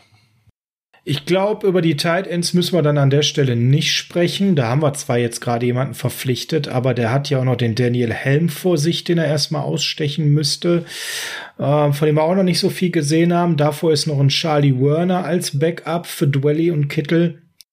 Ja, da kannst du fast damit rechnen, dass man sich da noch in der Offseason um einen Veteran Tight End bemüht, weil das ist einfach zu wenig an der Seite dünn. von Kittel. Es ist definitiv zu dünn. Da würde es mich nicht wundern, wenn da nicht schon die ein oder andere Telefonleitung äh, mal äh, benutzt worden wäre, um da mal über die Verfügbarkeit des ein oder anderen Spielers zu sprechen und äh, das, ich fände es sehr merkwürdig, wenn äh, da mal niemand mit Trey Burton äh, gesprochen äh, hätte. Der bringt natürlich auch eine äh, Injury-Vergangenheit mit sich, da brauchen wir nicht drüber reden. Das hat uns aber bei äh, Jordan Reed ja auch nicht abgehalten. Äh, Tyler Eifert ist dann noch so ein Mensch, äh, wo man, ja, der bringt natürlich auch wieder eine große Krankenakte mit, aber es geht ja auch im Endeffekt darum, äh, George Kittle zu entlasten. So, und äh, ich hatte in unserer äh, Prediction-Folge zu Free Agents äh, mal damals einen Spieler in, ähm, in, in, in mhm äh, in den Ring geworfen und äh, ich bin mir gar nicht sicher, ob der gute, der Herr Rogers, ob der jetzt inzwischen schon irgendwo einen Vertrag unterschrieben hat. Ich meine nicht, also Richard Rogers. Richard also, Rogers, ich meine auch nicht. Also irgendetwas auf Tight End wird äh, mit Sicherheit passieren und wir haben vorhin über Running Backs gesprochen. Äh, bis, bis vor zwei Tagen hätte ich da noch eine Bold Prediction zu gehabt, aber die hat mir jetzt, äh, haben mir die Eagles gerade kaputt gemacht, weil sie ja Carrion Johnson geclaimed haben. Ja, sonst der wäre noch schön gewesen. Sonst hätte ich ja nicht zu uns, sondern um Gottes Willen, sondern äh, dass wir einen von unseren Running Backs eventuell gegen Zach Ertz traden würden. Genau, das genau, so das war ja so ein Gerücht. Ne? Aber inzwischen ist der Running Back Room bei denen zwar recht einseitig, aber doch voll. Also von daher, da würde unsere auch nicht so gut passen brauchen die nicht Mostert für den. Ja, okay. Dann schauen wir mal in die O-Line. Ich bin da ganz bei dir bei Titan. Ist relativ unspektakulär und mit Blick auf unseren UDFA merkt ihr, der wird ein Java Practice Squad haben und darf da lernen und dann, dann war's das auch. Also das da könnte gut sein, ja.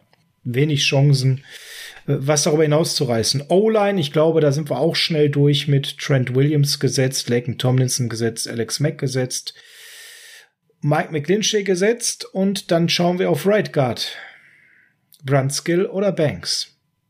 Ja, das wäre ein absolutes Wunder, wenn man da nicht am zweiten, am ersten Spieltag Aaron Banks dort sehen wird. Da gehe ich schwer von aus. Da wird der O-Line-Coach Chris Förster äh, alles dran setzen, dass diese äh, menschliche Wand da einfach stehen kann, weil das ist so im Endeffekt ein Gegenpol zu Aaron Donald, das muss man einfach mal so sagen, ne? Den hat man verpflichtet, damit man einen Anker in dieser Interior Line hat, der man nicht einfach weggeschoben wird. Und den Mann schiebt auch Aaron Donald mal eben nicht so weg. Obwohl Brunskill auch schon zweimal ganz gut gegen den ausgesehen hat, das muss man fairerweise ja, sagen. Ja. Ich sehe das so dass äh, Banks dort starten wird und dass auch äh, Daniel Brunskill nicht unbedingt sein Backup ist, sondern ich würde fast davon ausgehen, Daniel Brunskill wird der Backup von Alex Mack und der soll von dem lernen, dass er der Center in ein oder zwei Jahren sein könnte oder vor allem, wenn Mac mal was sein sollte, der in seiner Karriere bis jetzt nicht durch große Ausfallzeiten geglänzt hat, sondern eben eher dadurch, dass er auf dem Feld stand. Ich denke, dass man Brunskill die Zeit und auch die Erfahrung hinter diesem Center jetzt geben wird, weil die Ansätze letztes Jahr waren ja gut. Der braucht jetzt noch ein bisschen Erfahrung und wenn Mac ihn da anleiten kann, ist das äh, eigentlich mein Mann und im Endeffekt so zur Not auch mein sechster Mann, den ich sowohl als Right oder als auch Links Tackle, äh, Right und Left Tackle einsetzen kann. Also von daher Brunskill ist halt so die Baseline, die du dahinter bringen kannst, sobald der erste ausfällt, weil der in der O-Line ziemlich viel spielen kann und eigentlich immer irgendwo halt eine solide Leistung abruft und äh, gut harmoniert mit den Jungs. Also ja. der, der wäre der erste nach den Startern, den ich einbuchen würde. Als fester ja. sechster Mann, ne? Sixth Man of the Year sozusagen. Ja, und dahinter dann haben wir dann so Namen wie Justin School. Für den wird's eng. Für den wird's eng, das sehe ich auch so. Dann haben wir Colton McKivitz. Ich glaube, für den wird's nicht ganz so eng. Nein, für den wird's gar nicht eng. Der wird als Backup für Tomlinson da, denke ich, safe unterwegs sein. Jalen Moore haben wir natürlich noch, über den wir da kurz sprechen müssen. Für den wird's da auch nicht eng sein, aus dem einfachen Grunde, der ist äh, entweder ein Backup für Guard oder ein Backup für Tackle. Der bringt äh, unheimlich viel Erfahrung schon mit aus vielen, vielen Schlachten und der hat auch wenig zugelassen. Äh, ist auch ein, ein äh, Spieler, der für einen Tackle vielleicht zwei, drei Zentimeterchen zu klein ist und für einen Guard eventuell zwei, drei Zentimeterchen zu groß ist. Aber alleine die Vielseitigkeit, die er mitbringt, weil ich ihn auf diesen beiden Positionen einsetzen kann, wird ihm gegenüber äh, Justin School schon einen äh, Vorteil geben und auch insbesondere über diese absolute Wildcard Sean Coleman. Sean Coleman, Wildcard, deswegen brauchen wir uns um den gar nicht mehr weiter kümmern. Und auf Center, da stehen ja so diverse Namen, die Center spielten könnten dahinter. Das lassen wir jetzt mal sein, weil da sehe ich Brunskill, also Jake Brendel haben wir da noch am Start. Weston Richburg ist ja. ja. ist ja noch in den Büchern, äh, aber wahrscheinlich bis zum 1. Juni. Genau, das ist jetzt eine Sache noch von 20 Tagen. Und Dakota Shapley ist ja auch noch da. Ja, aber das ist auch so ein Cut-Kandidat. Dann haben wir da noch den Tom Compton da rumlaufen. Das ist so ein bisschen, ne, so Veteran-Solidität. Und ich glaube, dann haben wir an fast alle gedacht. Oder wollen wir uns noch über Isaiah Williams oder Corbin Kafusi unterhalten? Ich denke eher nicht, ne? Ja, das sind äh, Camp Buddies und äh, eventuell Spieler, die auf einer Practice Squad landen. Das wäre etwas für so einen Shapley zum Beispiel. Äh, für Brandl sicherlich nicht mehr. Da hat sich der Vertrag ja ohnehin nur wegen seinem Opt-out für diese nächste Saison verschoben. Der wäre letztes Jahr schon ein Cut-Kandidat gewesen nach, der, nach dem Camp halt. Und äh, Wie gesagt, Williams, Shapley, Kafusi, das könnten alles Leute sein, die man auf der Practice Squad äh, wieder sieht.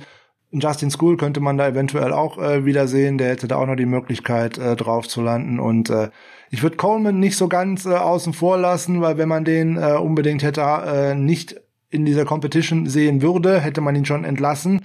Das hat man nicht getan. Man hätte ihn ohne äh, großartiges äh, es gibt kein Festgeld, also man hätte ihn ohne Dead Money äh, entlassen können, hat es nicht getan. Also wird man sich jetzt im Camp anschauen, ob er tatsächlich mal fit wäre. Der wäre auch eine Möglichkeit als Swing Tackle. Äh, man könnte jetzt sagen, er bringt Erfahrung mit, aber äh, Erfahrung naja. von was? Äh, von nicht gespielt ist für mich keine ja, Erfahrung. Ist schwierig, also schwierig. Ich denke, dass wir mhm. mit neun O-Linern äh, mindestens, wenn nicht sogar mit zehn, das kommt ja, so ein bisschen drauf an. Ich würde sogar eher zehn sagen, ne? weil wir da ja doch so ein bisschen Verletzungshistorie haben. Glaube ich, dass man da noch mal lieber einen mehr zieht. Ne? Und ihr merkt schon, also die, die fünf Starter, Brunskill an sechs, da sind wir uns sicher. McKivitz sieben sind wir uns auch sicher. Jalen Moore kannst Jalen du auch Moore schon fest einbuchen. Und, sind wir bei äh, acht. Und dann ja. die Frage, wer ist denn die Nummer neun und gegebenenfalls die zehn? Neun könnte so ein Justin School sein. Ähm, Oder Sean könnte Coleman. ein Coleman sein.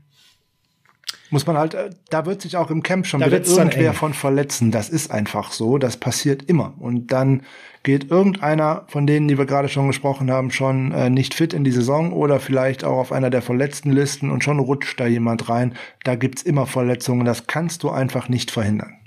Dann schauen wir mal, du hast da ja schon sehr offensiv und äh, positiv äh, geklungen. Äh, zum Thema Linebacker UDFA. Justin Hillard, wie könnte der denn bei den Linebacker reinrutschen? Wir wechseln mal die Seite des Balles. Ich würde sagen, wir gehen mit deren vier wahrscheinlich in die Saison. Frank, oder siehst du das anders? Es müssen fünf sein, es sind sonst viel zu wenig. Ja, es wird Gut. Fred Warner sein, brauchen Fred wir nicht Warner drüber reden. auf Mike äh, können wir einbuchen, völlig klar. Dre ja. Greenlaw ist dann auf, auf jeden Will. Fall der Mann an seiner Seite. Mike, äh, ja. Will und Sam, das ist keine Kategorie, die die 49ers mehr benutzen. Das stammt aus einer NFL-Zeit, die es einfach nicht mehr gibt, weil es eigentlich diese drei Linebacker so selten auf dem Feld gibt. Wenn man es Dazu in diese Kategorie... Dann Al-Shahir.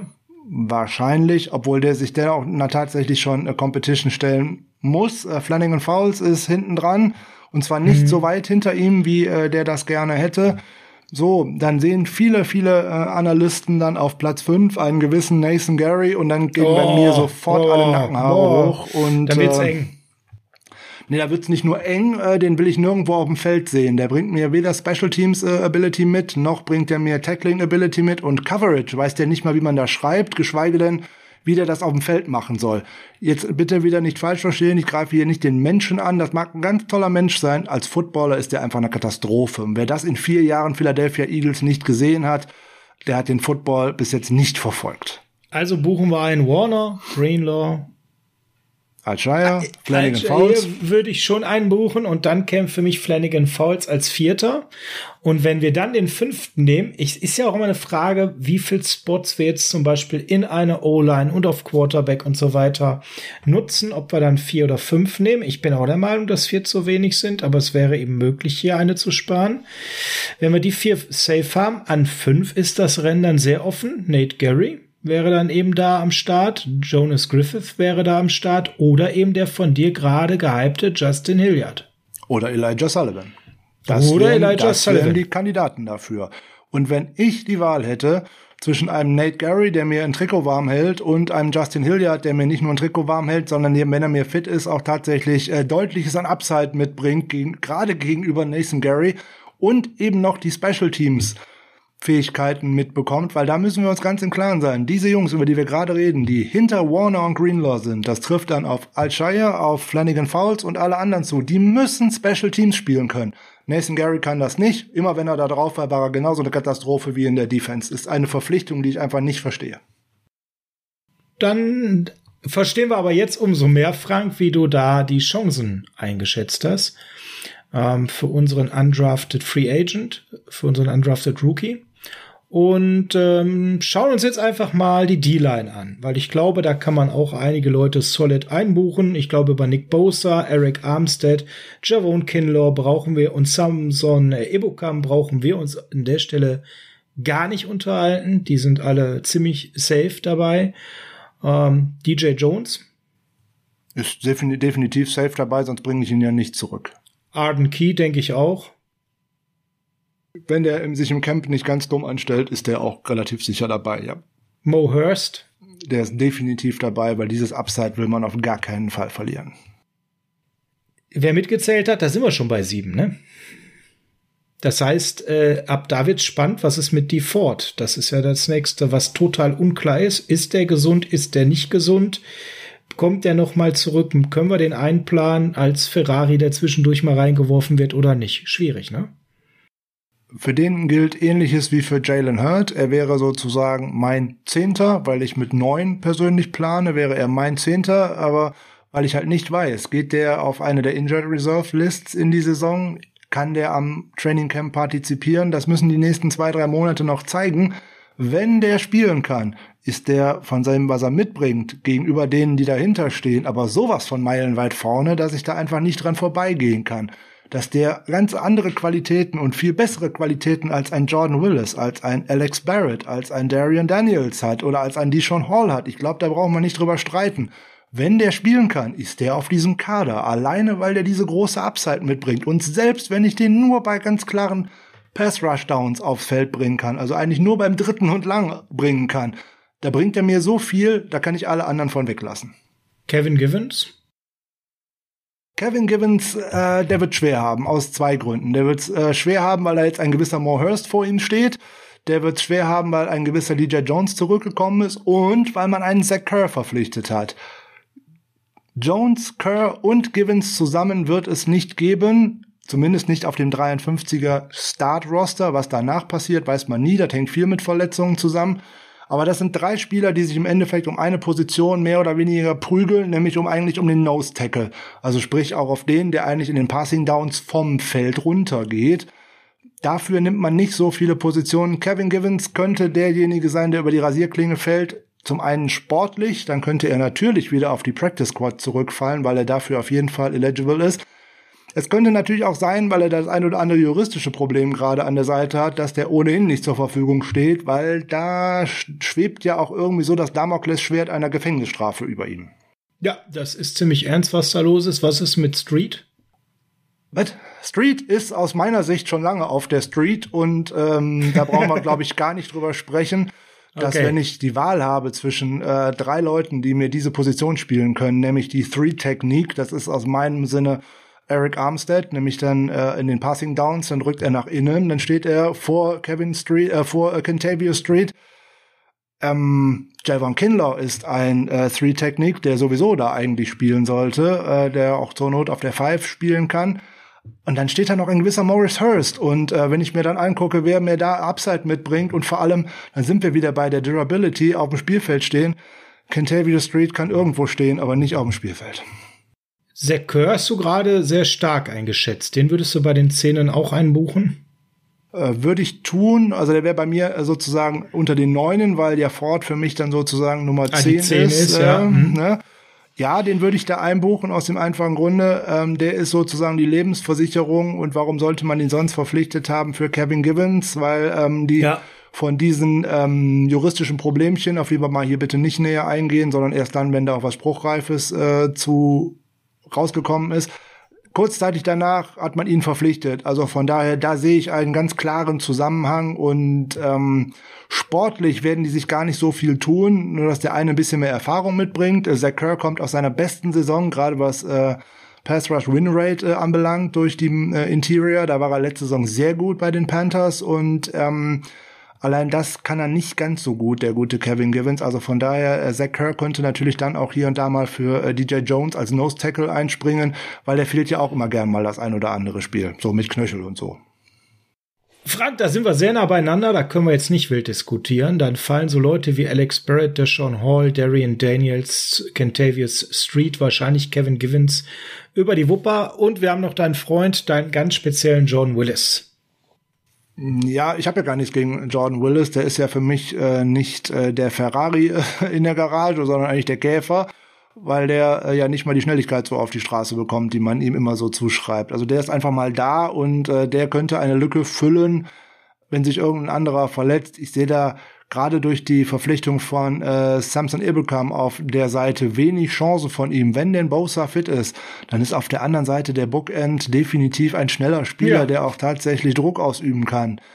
Ja, ja, gut. Äh, der ähm, von dir angesprochene Jordan Willis könnte tatsächlich ähm, irgendwie schnell sein, aber ja, vielleicht schnell vom Feld runter oder so, weil auf dem Feld habe ich das schnell und insbesondere den Pass Rush und dergleichen einfach bis jetzt nicht gesehen und ich weiß nicht, wo das in seinem fünften Jahr jetzt auf einmal herkommen soll. Ich denke, dass so ein Spieler wie Arden Key, der eine durchaus äh, äh, bessere Veranlagung mitbringt, eine durchaus bessere Technik mitbringt, vielleicht nicht ganz der Top-End-Speed, aber eine Handtechnik und äh, eine Körpertechnik, die der äh, Jordan Willis halt einfach alles nicht hat, dem einfach jetzt schon äh, vor dem ersten Training den Rang abgelaufen hat. Und wenn jetzt an äh, Arden Key auch gerade noch Chris Kotcherek äh, ein bisschen rumformen kann, also das habe ich ja letzte Woche schon gesagt in der Folge, das könnte der nächste Kerry Hyder sein. Und das ist Jordan Willis definitiv nicht. Ich halte viel von Arden Key und auch viel von Mo Hurst. Das waren zwei super Verpflichtungen. Dank an die Raiders an der Stelle für diese Baseline. Gucken wir mal ins Backfield, Frank. Da ist er auch noch spannend. Auf Corner, ähm, ja.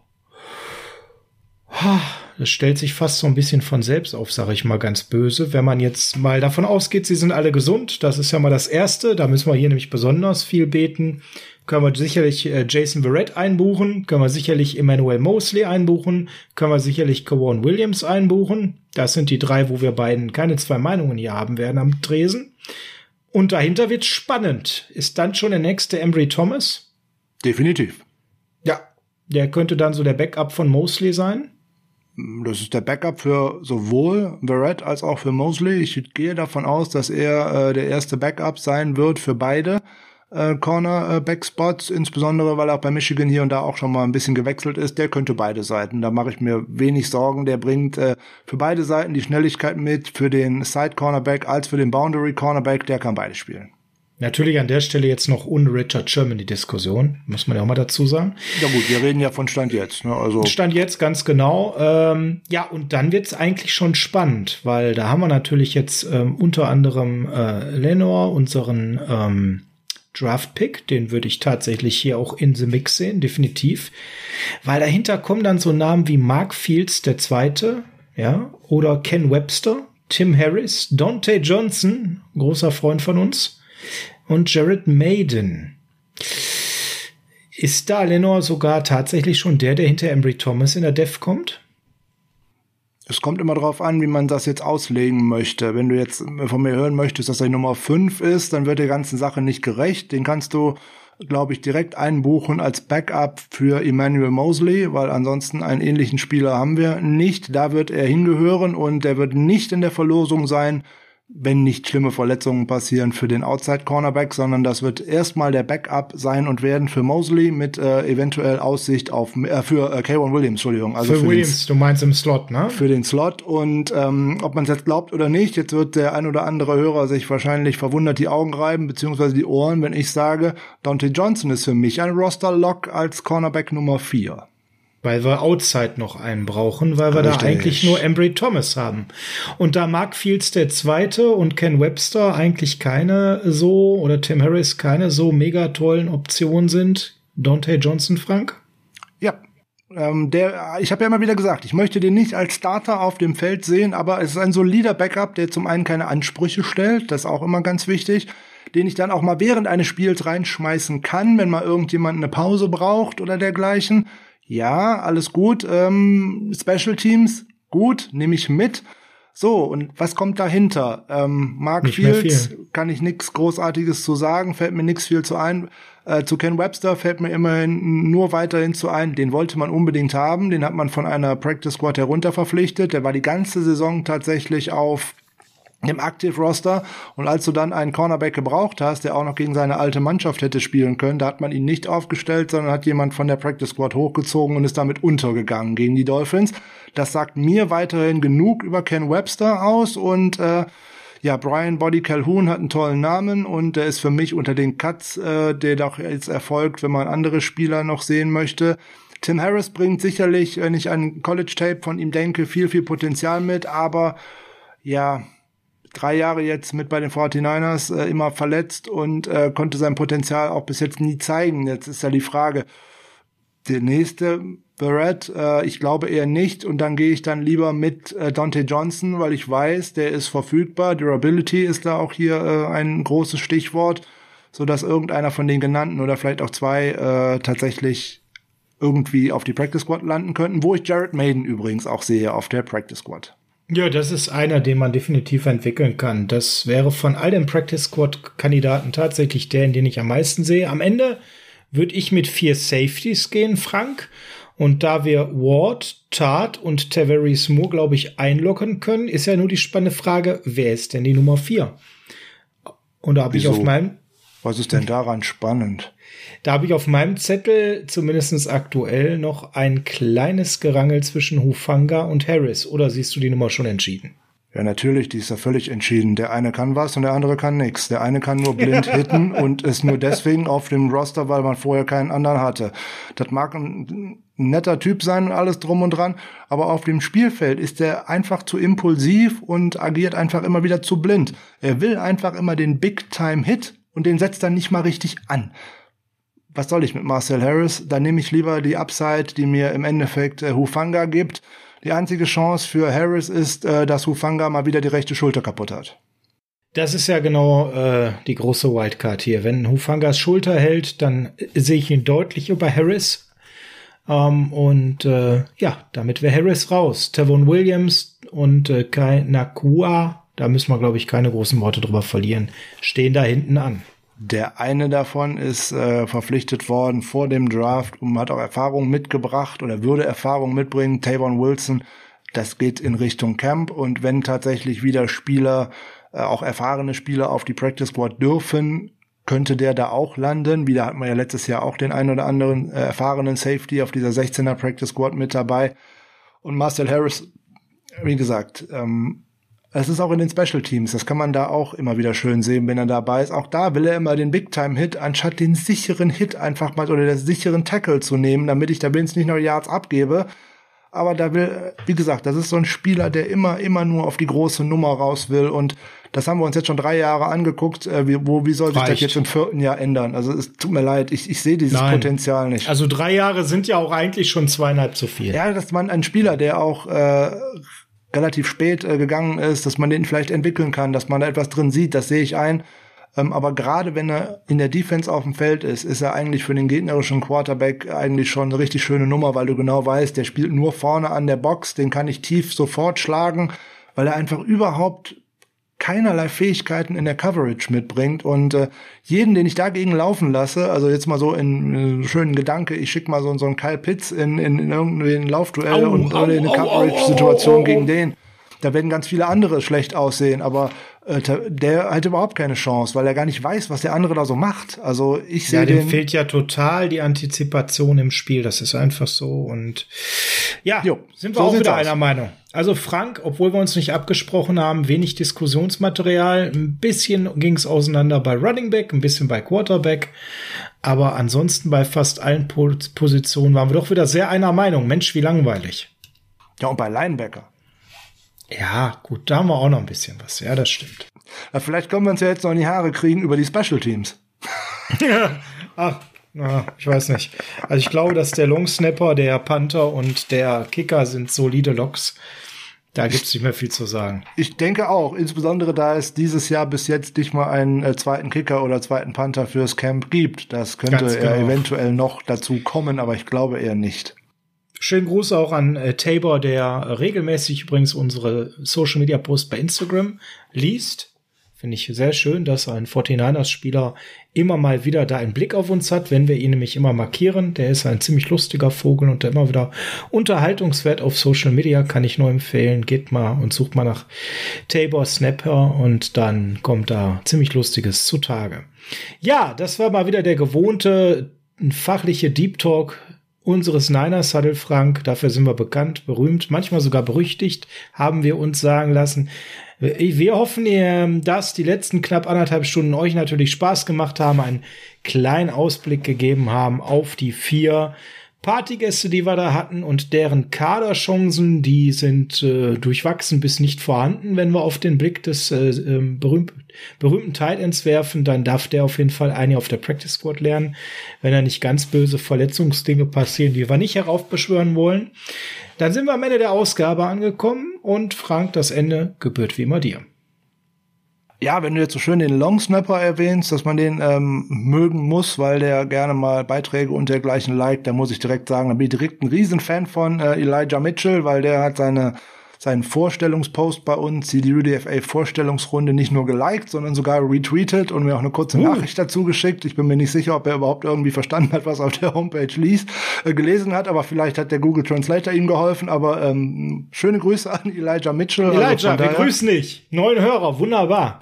Finden wir gut. Oder zumindest einen Leser, vielleicht auch einen, einen Hörer, keine Ahnung. Äh, wenn der Deutsch kann, hätten wir endlich unseren Übersetzer gefunden. Noch ein Grund mehr, dass der es vielleicht auf ins Roster schaffen sollte oder zumindest auf die Practice Squad. Ja, ist ja leider sonst ein äh, Mexikaner geworden und kein Deutscher, das stimmt. Ja, mexikanisch kann ich nicht und äh, ich bin auch kein großer Tacos-Fan, aber äh, das ist ja hier kein ähm, kein, kein Gourmet-Podcast, da sind die Geschmäcker ja Gott sei Dank verschieden. Nicht verschieden sind die Geschmäcker Gott sei Dank beim Musikgeschmack, weil das Heart of Chrome zu dieser Sendung gehört, wie äh, wir zwei hier, ist völlig klar. Und natürlich California äh, auch zu den 49ers gehört, wie alles andere. In dem Sinne, schöne Woche. Geht ja in Richtung Vatertag, äh, obwohl die Väter hier, glaube ich, besser äh, beraten wären, mit ihren Kindern was zu unternehmen, anstatt sich sinnlos zu besaufen. Aber das muss auch wieder jeder für sich selber ausmachen. Ähm, habe ich nur eine bestimmte Meinung zu. Ich denke, Sascha sieht das schon ähnlich. Und ähm, in dem Sinne, schöne Woche, Heart of Chrome und äh, ja, bleibt uns gewogen natürlich und äh, bis nächste Woche.